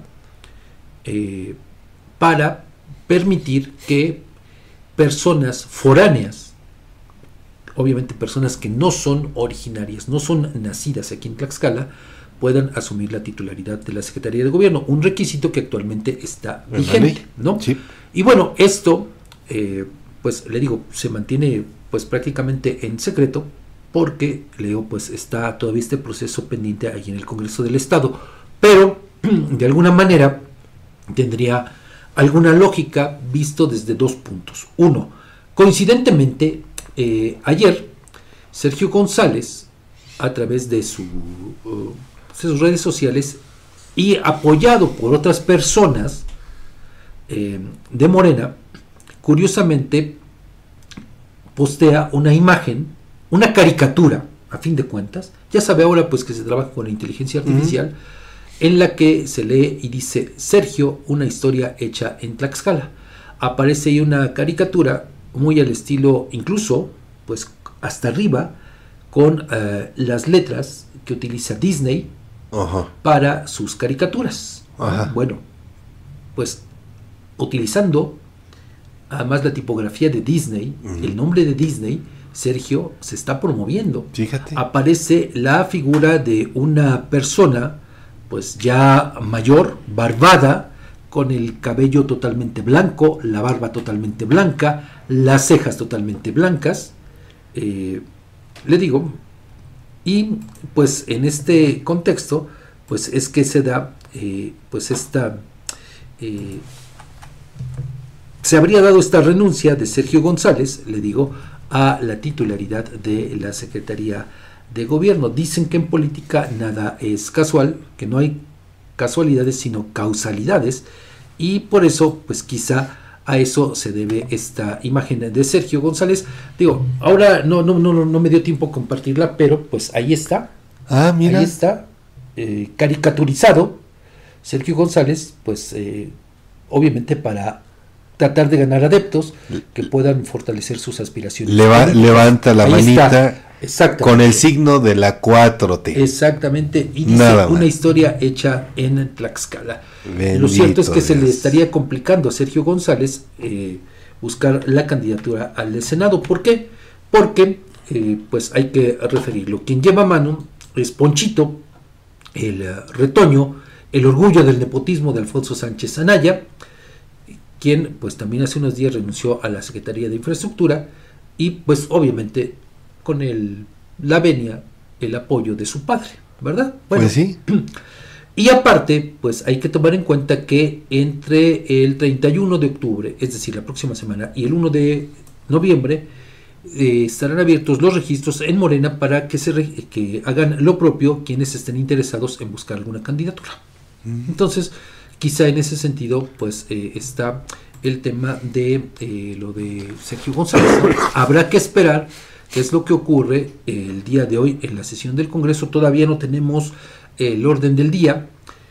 Y si no, para eh, la próxima semana, el, perdón, el próximo, la sesión del jueves, o tal vez para el próximo eh, martes, cuando se puedan dar estas modificaciones legales, a fin de permitir que este morelense Luis Antonio eh, Se, se me, se me escapa su apellido. quien tan es desconocido. eh, actualmente exacto, quien es actualmente titular de la Secretaría del Medio Ambiente, que es precisamente la titularidad de la Secretaría de Gobierno. Por eso es que pues son esos cambios, ¿no? Eh, que se plantean en la ley, aunque la gobernadora Lorena Cuellar actual del poder legislativo. Lo cierto es eso, le digo que pues todo está diseñado para pues obviamente imponer a un cuate en la Secretaría de Gobierno, en un claro desdén para los tlaxcaltecas todos y sobre todo también para los morenistas. Así nos despedimos, Edgar, así llegamos al final. Feliz eh, martes, Fabián, que descansen. Y bueno, pues ya no sé si todavía nos dé tiempo para comentar rapidísimo lo del cocodrilo que quería estudiar. Ah, bueno, ¿No? adelante. De una vez, porque ayer un susto se llevaron maestros en un kinder de San Salvador Chachapa, Junta Auxiliar de Amozoc de Mota, cuando se percataron de la, presencia de un cocodrilo pequeño justo a la hora de entrada de los pequeños este inicio de semana, es decir, el día de ayer lunes. Fueron los docentes quienes decidieron atraparlo y así salvaguardar la integridad de los pocos niños que comenzaban a llegar a esa hora. El caso ocurrió dentro del preescolar Ovidio de Crolay, ubicado sobre la calle 4 Norte, número 427, en pleno centro de Chachapa. Se trató de un cocodrilo de casi un metro de largo, el cual merodeaba en el patio Fabián. Bueno, pues vaya susto. Las denuncias ciudadanas tienen voz en Objetivo AM. Envía tus mensajes de voz al WhatsApp 247-132-5496.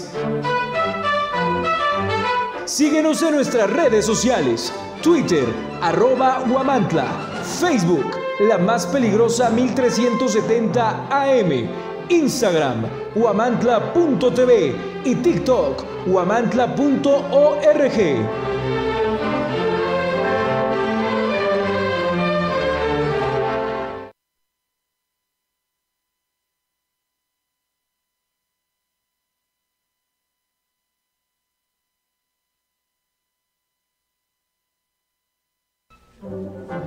La vida es movimiento, ritmo y ganas de escuchar la estación más caliente del cuadrante, La Peligrosa 1370. Porque el mundo necesita bailar con una descarga sonora llena de salsa, ritmo y sabor, todos los géneros musicales que te hacen gozar. XECCDI